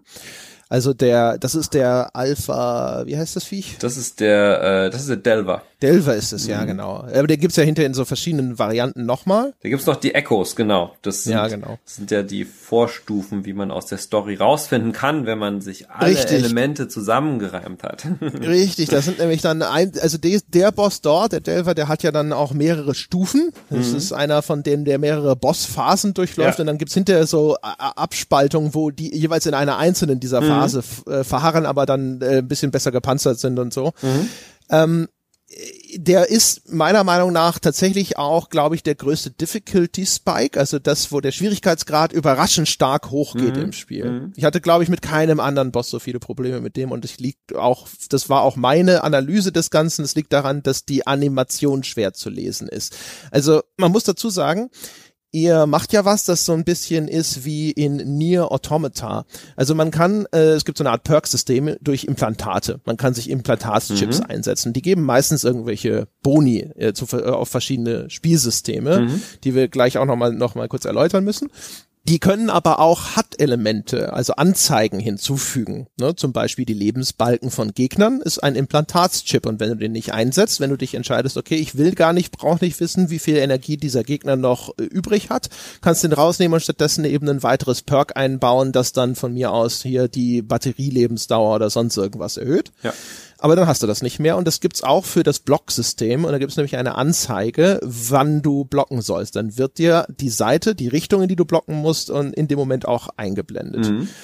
Ähm, das hilft schon sehr, aber ich war tatsächlich auch überrascht, gerade bei dem Endgegner, wie viel schwieriger es ist, wenn die Animation für mich nicht eindeutig lesbar ist. Bei den Statuen ist es relativ eindeutig, das mhm. kann man gut lernen, mhm. einfach zu sehen, okay, jetzt kommt diese Waffe ungefähr in die Nähe des meines Spielkörpers und dann muss ich jetzt hier diesen Block auslösen und das war dort tatsächlich auch was, da habe ich auch dran geknapst, liegt aber natürlich auch dadurch, daran, dass das Viech halt eben diese drei Phasen durchläuft. Ja, ne? Und dann ja. hast du die erste endlich geschafft und dann macht er wieder was Neues Neues, worauf du dich noch nicht eingestellt hast und dann musst du erstmal wieder lernen, damit umzugehen. Wie, wie es so ist mit Bossgegnern, während, währenddessen geflucht, nachher aber auch wieder so ein bisschen gedacht, so das war schon ganz cool, jetzt dieses Gefühl, den, diesen, diesen Hügel überwunden zu haben. Ja, wenn man es geschafft hat, ne? ja, genau. Ja. Aber das kann ich mir gut vorstellen, dass dort Leute aussteigen auch, weil das halt einfach auch, es ist halt, sticht so heraus, weil nichts vorher derart schwierig ist und auch danach eigentlich nicht mehr ähm, das ist natürlich, glaube ich, der Effekt, der vielleicht gerade aus eurer Sicht nicht wünschenswert ist. Genau, ne? wir haben ja versucht, das schon zu verändern im Vergleich zu Search 1. Da war es ja tatsächlich so, dass schon der erste Gegner viele Leute rausgekloppt hat aus dem Spiel, und zwar der gute Pax. Der ähm, war nach einer, anderthalb Stunden, je nachdem, wie man gespielt hat, äh, so das erste Bollwerk in The Search äh, Teil 1 und ähm, da gab es viele Leute, die gesagt haben, das Spiel hat mir richtig Spaß gemacht, ich hab's kapiert, ich hab's gespielt. Und dann kommt dieser Arsch und kloppt mich da mit drei Schlägen um. Ich habe keine Ahnung, ich habe keinen Bock mehr. Und das haben wir gesagt, das, das wollen wir vermeiden. Nicht unbedingt in der Art, dass wir die Gegner einfacher machen, gerade die Bosse, sondern dass es nicht so ein Spike ist, dass du davor lernst, dass du davor noch einen Mini-Boss hast, der dir erklärt, hey, du hast gerade zwar alle diese Sachen gelernt, aber hier kommt jetzt einer, da musst du die irgendwie anders anwenden oder da musst du auf andere Sachen achten und die Leute wissen, ah, okay, das ist auch in dem Spiel drin, gut, das habe ich jetzt ein bisschen geübt und dann kommt der Boss. Und das wäre eigentlich, also Beispiel in, in Search 2 wäre, am Anfang haben wir diesen Mini-Boss, bevor du den ersten Boss bekämpfst. Das ist dieser Nitro, der da auf einen einprügelt, der auch einigen Leuten ziemlich viel ja, Kopfschmerzen bereitet hat. Aber man wusste schon, okay, es gibt so Kerle, ich muss genau aufpassen, ich muss Körperzonen anvisieren, habe ich kapiert. Und dann kommt der richtige Boss, der auch nicht unbesiegbar ist diesmal, nämlich der, der, der Warden Garcia, ähm, den kannst du auch mit ein paar Tricks eigentlich ganz gut austanzen. Du kannst aber auch es dir schwerer machen, indem du seinen Waffenarm anvisierst, denn du hast ja gerade gelernt, man kann Waffen abschlagen, wenn man den Waffenarm anvisiert, nur dann ist er natürlich schwerer zu besiegen, als wenn du ein ungepanzertes Körperteil anvisierst, was du auch gerade gelernt hast. Das heißt, wer da ein bisschen aufgepasst hat, müsste eigentlich durch die Sachen ganz gut durchkommen und für sich selber sagen, ich will es vielleicht ein bisschen leichter oder schwerer haben. Genau die andere Stelle allerdings, die du gerade erwähnt hast, da wäre es halt genau so auch gut gewesen zu sagen, diejenigen Leute, die an den Statuen geübt haben, die können den Boss eigentlich ganz gut schaffen und nicht die Leute, die an den Statuen geübt haben, werden jetzt aber trotzdem irgendwie mit einer anderen Variation der Mechanik konfrontiert, die es ihnen total schwer macht, weil sie einfach nicht so ist, wie sie es jetzt irgendwie gerade gedacht haben oder, oder gelernt haben. Und das ist das, was wir eigentlich vermeiden wollten. Wir wollten eigentlich diesmal die Spikes so haben, dass du vorher drauf trainiert wirst und dann dein Wissen anwendest. Das ist uns nicht immer so gelungen, glaube ich, wie wir das wirklich vorhatten. Aber wir haben vielleicht ein paar Schritte in die Richtung gemacht. Ja, also insgesamt so, hatte ich das Gefühl, das Spiel ist, es schien mir gnädiger als das erste Search. Ist vielleicht auch einfach eben natürlich auch so eine, eine häufige Folge. Wenn man dem Spieler mehr Freiheiten gibt, muss genau. man natürlich immer auch viel mehr äh, Plan B, Plan C. Was ist, wenn er macht, das macht? Was ist, wenn er so geskillt hat? Was ist, wenn er sich darauf fokussiert hat? Genau, aber das wollten wir halt diesmal auch erlauben. Das wollten wir, das war zum Beispiel, wenn du mit der Drohne auf einen Boss geschossen hast in Search 1, hat es halt einen Punkt Schaden gemacht immer. Die war völlig nutzlos bei Bossen. Diesmal haben wir gesagt, lass es doch als tolles Mittel dem Spieler geben. Und deswegen haben wir auch die Munition mit eingeführt, dass du mehr, ähm, ähm, ich sag mal, andere Ressourcen aufgeben kannst oder du levelst noch ein bisschen, du rüstest dich aus. Du kannst ja auch diesen fiesen Boss, über den wir gerade gesprochen haben, den Delver in dem äh, Gideon's Rock, wenn du Munition dabei hast, irgendwie 30 Schuss oder wie viel du gerade mit deiner Munitionsbüchse äh, da mitnehmen kannst, ähm, kannst du das ja auch alles abfeuern in dem Moment, wo du endlich eine Phase beenden willst oder wo er gerade in einer Position ist, wo du ihn eigentlich nie gut erreichen kannst, dann haust du halt mal deine 30 Dinger da rein. Die sind dann halt vielleicht weg, wenn du nicht genug gesammelt hast. Dafür gibt es in diesem Level zum Beispiel extrem viel Munition zu sammeln. Das heißt, auch diese alternativen Möglichkeiten machen es dir dann natürlich leichter, wenn du sie benutzt. Das ist wieder das ganze Choice-Ding, wie du es gerade gesagt hast. Wenn man mehr unterwegs ist, wenn man mehr Sachen machen kann, kann man sich selber leichter machen. Ich kann mich mehr überleveln, ich kann mir erstmal woanders hingehen, wenn mir das hier gerade nicht gefällt und mit anderen Sachen zurückkommen. Ich kann mir bei Händlern irgendwie neue Sachen ausrüsten und habe dann andere Möglichkeiten. Deswegen ist es vielleicht ein bisschen verzeihender, weil man mehr selber sagen kann, okay, dann mache ich jetzt erstmal das und das und dann komme ich wieder. Das war tatsächlich ein großes Ziel, äh, das wir hier, das wir hier durchsetzen wollten. Und ich war persönlich nie so ganz sicher, ob die Leute vielleicht sagen würden, jetzt habt ihr es ein bisschen zu easy gemacht. Ihr seid jetzt irgendwie, äh, irgendwer hatte mal zu Lords of the Fallen gesagt, das ist ja Easy Souls, was, was ich ziemlich frech fand, aber irgendwo kann man es natürlich so sehen. Und wir wollten hier eher ein ein more forgiving Search sein und ähm, mhm. mehr mehr Choice erlauben. Und das wurde uns eigentlich nicht negativ irgendwo ange, angekreidet. Und das fand ich ganz interessant und natürlich auch gut. Also, wie, ich meine, wie gesagt, je mehr Freiheiten du dem Spieler gibst, desto schwieriger wird für euch natürlich dann hinter die Balance. Ja, ne? das auch. Weil du halt so viele Contingencies hast, die du berücksichtigen musst und im Zweifelsfalle dann vielleicht entscheiden musst für, ey, bevor da jemand sich in eine Sackgasse manövriert, muss ich das alles so und so machen ja. und dann ist das zulässig, aber das lässt dann halt vielleicht zu, dass das System sich manchmal einfacher überwinden lässt, als wir das normalerweise, wenn wir hier überall fest, dass die Zügel in der Hand hätten, uns vorgestellt hätten. Ja. Äh, vom Gefühl her muss ich sagen, es hatte eine sehr angenehme Mischung. Es hat nicht diese diesen Dark Souls Anreiz, sage ich jetzt mal, dass man hier äh, so eine wirklich über unüberwindbare Mauer irgendwo hat, die man überklettern will, wo man hinterher so ein bisschen ne, so mit protzen mhm. kann. Ich habe The Search 2 überlebt, mhm. ja.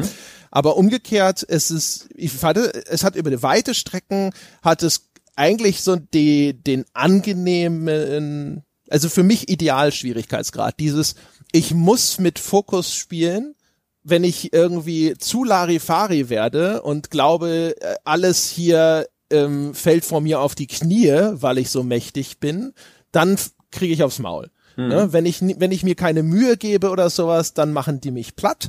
Aber es ist trotzdem äh, nicht so schwierig, dass ich irgendwie ständig frustriert bin oder sowas, mhm. sondern es hatte echt eine ganz gute Mischung. Es gab ein, zwei Abschnitte, wo ich dann gedacht habe, so jetzt ist aber hier äh, irgendwie alles aus dem Ruder gelaufen, ich bin total overpowered, ich schnetzel mich hier durch, als wäre nichts, ja. Mhm. Aber das war dann halt auch äh, sehr häufig so einfach nur, das war halt abschnittsweise, wo ich dann dachte so, haha, jetzt habe ich, ich habe alles raus, ne? Ich, ich, äh, ich hab's, ich bin, hab's gecheckt, ich bin der Skiller und dann kam das Spiel aber irgendwann wieder an und sagte so, nee, mein Freund, ja, es war nur, das war nur ein kurzer Moment des Glücks und äh, jetzt habe ich hier wieder was Neues für dich. Also in der Hinsicht muss ich sagen, das hat echt gut funktioniert und es ist nach wie vor erstaunlich, wie gut das Ding funktioniert, wenn ich mir überlege, was diese ganzen Systeme im Spiel sind. Also man kann ja in, es ist, in The Search ist es ja so, man schaltet einen Gegner auf, dann mit dem rechten Stick kannst du einzelne Körperteile anvisieren. Das willst du auch, weil zum Beispiel, also um Waff, äh, um Rüstungsteile zu upgraden, musst du halt äh, entsprechende die die aus, also gepanzerte Arme abschlagen. Die droppen dann die entsprechenden Upgrade-Materialien für dich. Das heißt also, Gegner äh, aufschalten, richtiges Körperteil anvisieren. Wenn Gegner schwer ist, willst du vielleicht eher das ungepanzerte Körperteil äh, anvisieren, weil dann hast du eine höhere Chance, dass du den irgendwie äh, zwischendrin staggern kannst und machst auch mehr Schaden. Dann musst du auch noch jetzt in die richtige Richtung blocken weiter im Spiel. Du hast theoretisch noch diese Drohne, die habe ich kaum benutzt. Ähm, habe aber festgestellt im Gespräch mit Jochen zumindest, dass es Leute gibt, die die viel benutzen. Ähm, ist jetzt nicht so, dass die offensichtlich nutzlos war. Das war jetzt vielleicht einfach nur eine Entscheidung bei meinem Spielstil. Und man, wenn man das so Revue passieren lässt, ist es schon eigentlich relativ viel, was man da macht in den ganzen Kämpfen. Da musst du ja dann auch noch die Positionierung deiner Spielfigur die ganze Zeit kontrollieren. Du hast die ganze Zeit diese Ausweichbewegung, mit der du sehr viel arbeitest und musst sehr schön überprüfen auch immer, wo stehe ich denn im Raum? Kann ich noch nach hinten ausweichen? Kommt da demnächst eine Wand oder ähnliches? Um, äh, es gibt leichten und schweren Angriff. Den schweren Angriff brauchst du dann später zum Beispiel, wenn Gegner mit Schilden kommen, weil die diese Schilde schneller wegmachen. Eigentlich echt viel Holz und erstaunlich, wie gut und flüssig das dann trotzdem hinterher, wenn man sich eingelernt hat, von der Hand geht. Jetzt hatte ich in dem Fall natürlich äh, Search 1 Vorerfahrung, bin deswegen sicherlich schneller reingekommen als ein völlig neuer Spieler aber äh, wiederhole mich zwar äh, nach unserem Gespräch vom ersten Mal, aber Kompliment. Also dafür, dass da so viele unterschiedliche Gameplay-Systeme drinstecken, die in so einem äh, Sekundenbruchteil Echtzeit-Action-Gameplay auch noch ausgelöst werden sollen, funktioniert es echt gut und ist dadurch auch hinterher super befriedigend, weil man sich auch sehr kompetent fühlt. Das ist natürlich immer sehr schön zu hören und gerade in die Art, dass es sich einfach anfühlt, obwohl es so viel ist, haben wir wirklich äh, Also in, in diese Möglichkeit haben wir wirklich sehr viel reingesteckt. Also auch das, äh, das direktionale Blocken und ähm, die Möglichkeit, das anzeigen zu lassen, ähm, aber auch eben die Sachen natürlich, die du, die du noch von Search 1 äh, kennst oder erwähnt hast. Das sind sehr viele Dinge, die nicht gut funktionieren, wenn sie dann noch weitere akrobatische Dinge benötigen oder noch weitere äh, ähm, Schwierigkeiten benötigen, einfach dadurch, dass man sie noch meistern muss. Unsere Idee war, wenn wir die schon bauen, dann müssen sie so sein, dass sie wirklich auch irgendwo leicht von der Hand gehen und dass man sie wirklich zusammen verwenden kann. Deswegen, wie wir da die Controller belegt haben und so weiter, da haben wir viel versucht und auch nochmal viel umgeworfen und ich glaube gerade im ersten Teil, weil du es vorhin erwähnt hattest mit dem, ähm, da konnte man ja ducken und drüber springen, das ist auch äh, technisch noch möglich, aber das war zum Beispiel so schwierig anzuwenden, das hat nicht gut funktioniert. Deswegen ist das direktionale Blocken eigentlich eine neue Variante, ein neuer Versuch gewesen, zu sagen, wie können wir das wirklich als richtig gutes Feature einbauen. Hat deswegen sehr, sehr lange und sehr, sehr viel äh, äh, Zeit und, und Iterationen, äh, Überarbeitungen gebraucht, bis es, bis es mal da war. Und ähm, wir haben halt versucht, eigentlich alles so angenehm wie möglich zu machen von der Benutzung, was ja auch, ich meine, ein, ein vielleicht kleinerer Punkt ist, aber wir haben ja die Lebensenergie und Energieanzeige von dem traditionellen Rollenspiel oben links jetzt unten zentriert äh, äh, hingesetzt, weil uns aufgefallen ist, das macht eigentlich wenig Sinn und die Leute schaffen es einfach nicht, in die Ecke zu gucken und zu gucken, habe ich noch genug äh, Energie übrig für meinen Move? Die gucken entweder halt äh, auf die Bildschirmmitte und sehen ihre Figur oder sie sehen es halt nicht. Und nur wirklich Leute, die super geübt sind, können halt immer mal den Blick in die Ecke riskieren. Wenn es aber direkt da ist, wo der Spieler ist, kann man es eben besser erfassen. Ist immer noch schwierig, aber wir haben es größer und zentraler gemacht, einfach um zu sagen, wir müssen dem Spieler mehr Möglichkeiten geben, wenn wir schon diese ganzen Elemente haben, dass er sie dann auch einfach sieht und versteht. Und wir, haben, sind immer weitergegangen zu so Sachen wie, du kannst ja ähm, neue Lebensenergie bekommen, wenn du eine ähm, deiner Batterien verwendest. Oder du kannst es auch ein bisschen stacken, wenn du, wenn du ähm, ähm, Plätze Plätze dafür hast, ähm, diese Heilladungen aufzuladen von Batterien. Die Batterien verfallen ja immer. Und jetzt haben wir am Anfang gesagt, naja, ist dein Pech, wenn du nicht drauf achtest und die Batterie verfällt und du hast es dir nicht als Heilladung umgewandelt.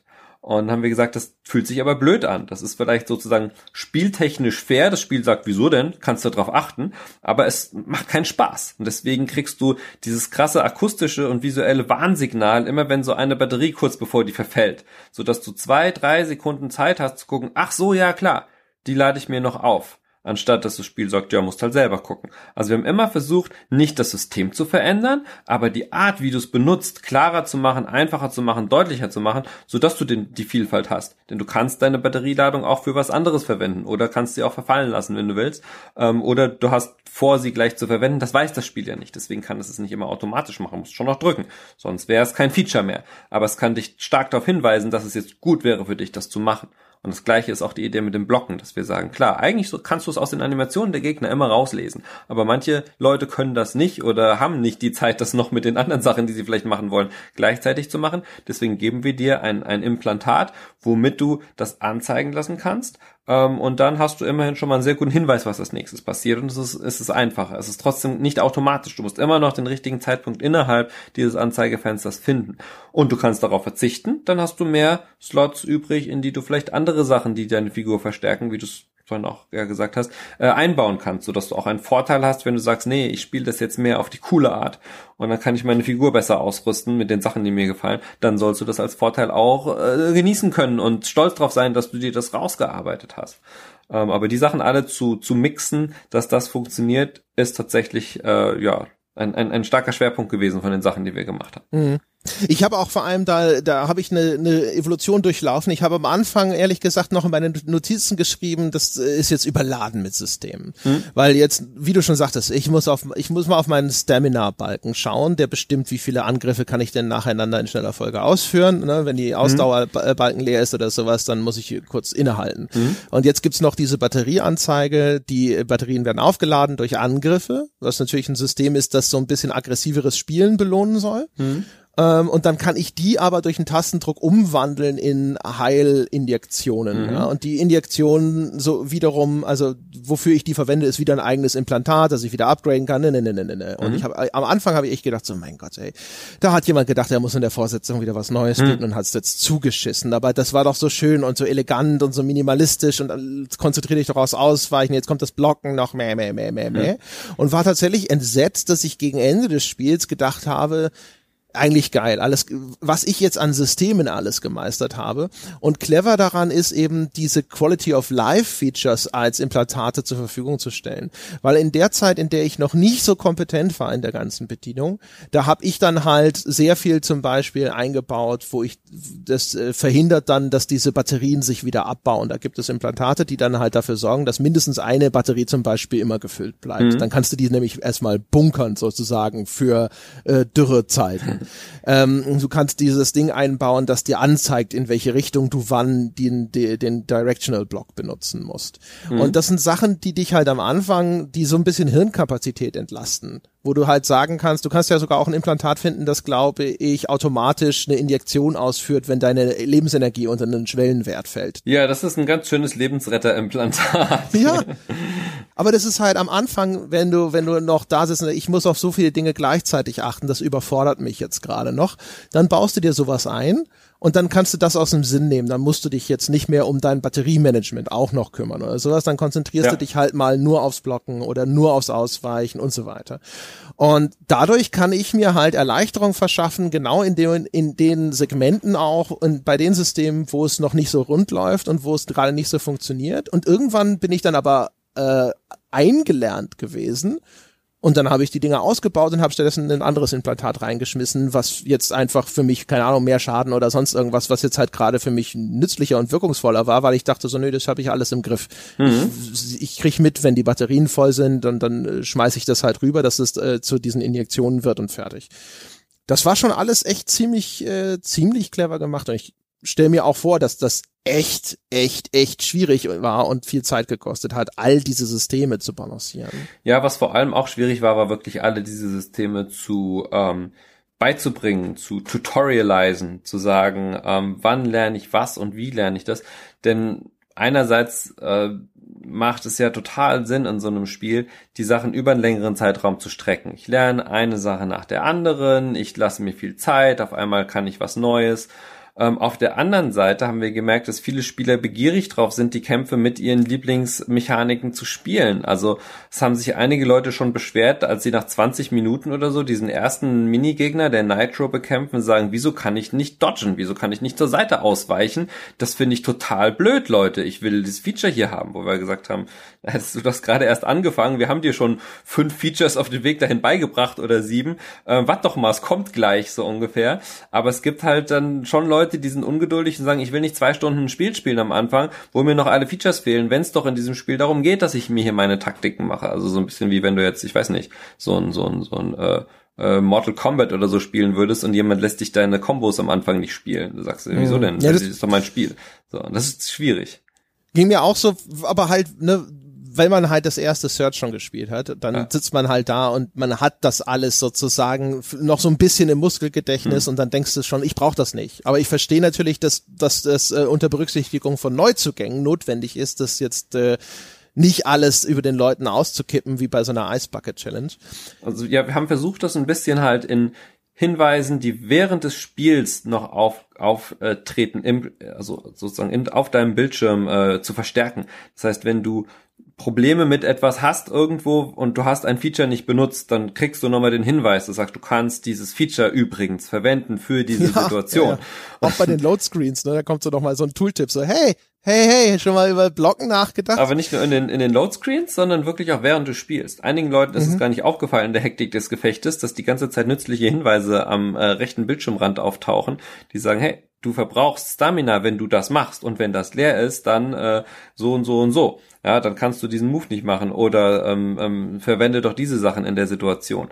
Ähm, ich würde auch nicht sagen, dass wir es perfekt gemacht haben, weil tatsächlich haben wir sehr, sehr viele Hinweise über wirklich die ersten Stunden verstreut oder wirklich, wann du es das erste Mal verwendest. Und manchen Leuten ist das überhaupt nicht aufgefallen. Obwohl es große Textblöcke auf dem Bildschirm teilweise waren, haben sie die nicht gesehen. Das heißt, auch da ist sicherlich noch Potenzial drinne, die Dinger ein bisschen besser an den Mann, an die Frau zu bringen.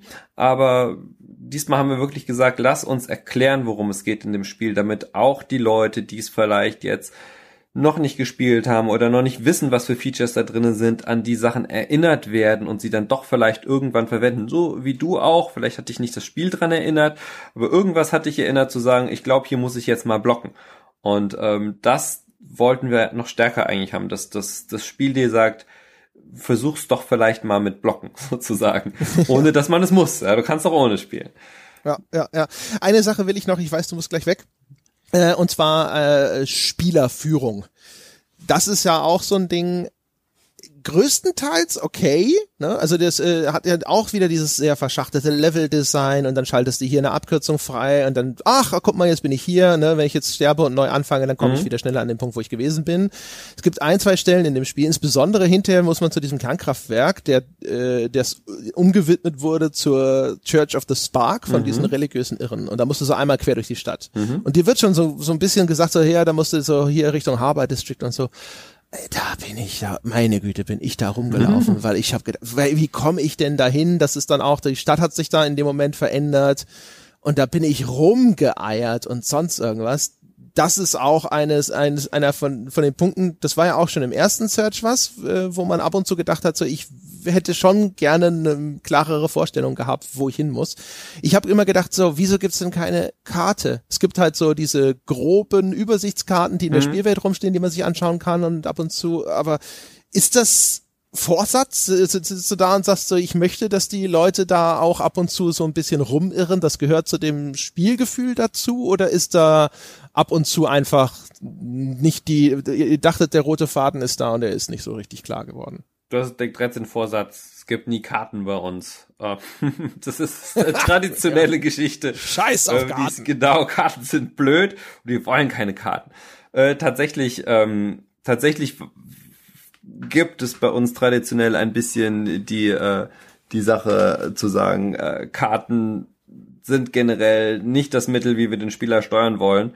Aber ähm, trotz allem sind wir auch der Meinung, vielleicht hätte eine Karte ganz gut getan.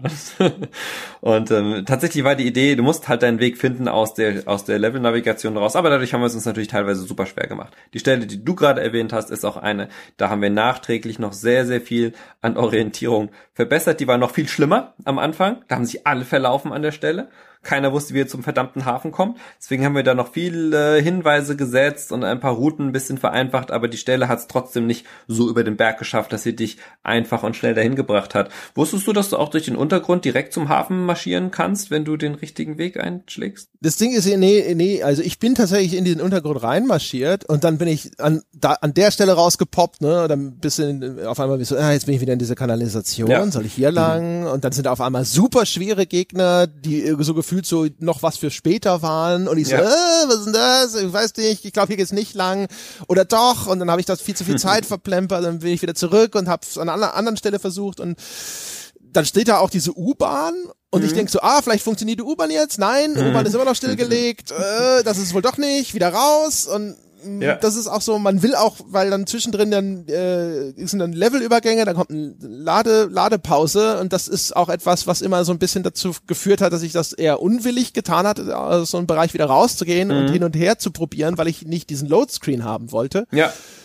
Äh, und das war, das war, das hat eigentlich, es, schön zu wissen, dass es das dort gibt. Es kann auch sein, dass ich es auf dem Rückweg dann gemerkt habe, aber das war so, nee, ja. hier nicht und meh. Aber die, die Stelle, wie gesagt, an der haben wir ziemlich viel äh, noch rumgefeilt, weil wir gesehen haben, dass die Navigation da schwierig war. Es war gedacht als Herausforderung, wie es oft so aus Herausforderungen ist. Ja, war es auch, aber vielleicht nicht in der positiven Qualität, in der wir das äh, geplant hatten. Deswegen haben wir es versucht, noch ein bisschen zu erleichtern, aber komplett die Verwirrung zu vermeiden. In dem, in der Stelle haben wir, haben wir äh, nicht, äh, haben wir offensichtlich nicht äh, in jedem jeden Fall geschafft, wie dein Beispiel zeigt.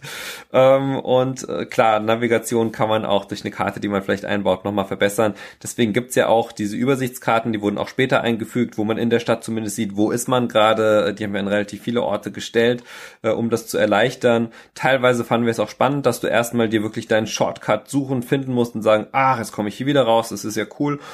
Aber ich glaube, wir haben auch schon gemerkt, ein bisschen mehr Navigation kann theoretisch nicht schaden, so als, als äh, Note to Self, was man da in Zukunft vielleicht bei sowas auch äh, besser machen kann. Wunderbar. Also ja, unterm Strich, ehrlich gesagt, schönes Ding. Hat mir, hat mir echt, mich. echt äh, gefallen, super Ding. Man, er hat er, er, erkannt auch äh, Fortschritte in vielen wichtigen Bereichen. Na, immerhin. Schön wäre es halt jetzt noch, ne, jetzt noch mal, das äh, gibt's einen Search 3? Gibt's da schon irgendwas Konkretes? Kann man da schon sich äh Zu Search 3 gibt's nichts Konkretes. Wir haben ein weiteres Projekt mit unserem Publisher Focus schon äh, ähm, vor vor einiger Zeit äh, und angekündigt, dass das unterschrieben ist aber aktuell ähm, ähm, gibt es keine konkreten Search 3 Pläne. Es gibt aber noch Pläne Search 2 äh, noch stark weiter zu supporten mit weiteren okay. Sachen, die da kommen. Und äh, bislang so Verkäufe zufrieden? Ja, also ähm, wir sind vor allem erstmal mit der, also Verkäufe wissen wir noch nicht so viel, wir sind mit der Wertung echt zufrieden, weil wir ein gutes Stück über, über Search 1 liegen und ähm, das müssen wir mal gucken. Also ähm, noch weiß ich nicht genug. Ähm, ist auf jeden Fall ähm, nicht der Day One Blockbuster. Das hätte man sofort äh, gemerkt, äh, durchschlagend, aber an sich können wir echt super, super zufrieden mit dem Release sein und ähm, auch wie weit es positiv angenommen wurde von Leuten, die auch über den ersten teilweise sich bitter beschwert haben, die jetzt trotzdem den zweiten eine Chance gegeben haben und gesagt haben, oh, da ist so viel neu und besser, wie ich es mir eigentlich erhofft habe. Also ich hoffe, dass der für lange Zeit uns viele tolle Sales äh, auch äh, bescheren wird, aber für uns jetzt aktuell ist erstmal cool zu sehen, so wie du es auch gesagt hast, haben unsere Verbesserungsideen, unsere neuen Sachen, haben die gut funktioniert, bringen die uns in die richtige Richtung und äh, da haben wir so viel Positives jetzt gehört, dass wir sagen, okay, natürlich auch Negatives und Kritik, wie du sie auch hattest, ähm, aber wir haben wieder ganz viele tolle Ansatzpunkte zu sagen, okay, davon können wir mehr machen, das, das macht Spaß, unsere, das sollte in unsere nächsten Ideen einfließen. Hier müssen wir vielleicht auch noch was korrigieren, anpassen, auch für, für Search 2, ähm, aber es ist eine, eine so positive Stimmung, was das Spiel angeht, dass wir echt super, super happy sind. Und vor allem nicht irgendwie immer mit, mit, mit gewissen anderen Genre-Titeln verglichen werden, sondern auch mal mit uns selbst. das ist auch mal ganz schön. Von daher haben wir schon das Gefühl, dass wir einen echt wichtigen Schritt mit dem Spiel gemacht haben und äh, soll natürlich äh, nächste Schritte folgen, ganz klar. Ich bin gespannt. Ja, mhm. The Search 3, jetzt, wenn wenn ihr das nochmal äh, so gut macht mit einer geilen Story, dann bin ich happy. Ja, dann gibt's eigentlich nicht mehr, nicht mehr, dann wird nur noch im Kleinkram rumgemeckert. Jan, vielen Dank, dass du dir die Zeit genommen hast. Ja, gerne. Danke dir. Und euch da draußen, ich hoffe, es hat euch gefallen. Vielen Dank fürs Zuhören, meine Damen und Herren. Schauen Sie vorbei auf iTunes, geben Sie uns die verdiente 5-Sterne-Wertung. Äh, unter forum.gamespodcast.de finden Sie das weltbeste Spieleforum. Da können Sie mit uns über diese Folge und über Gott und die Welt diskutieren. Unter gamespodcast.de slash Tour kriegen Sie Tickets, Tickets für unsere Live-Tour. Da geht's bald los ähm, in Frankfurt, am, ich glaube am 19. November. Und ansonsten werden Sie Bäcker dieses Podcasts unter gamespodcast.de slash Abo. Vielen Dank, das soll es gewesen sein für diese Woche und wir hören uns nächste Woche wieder. Bis dahin.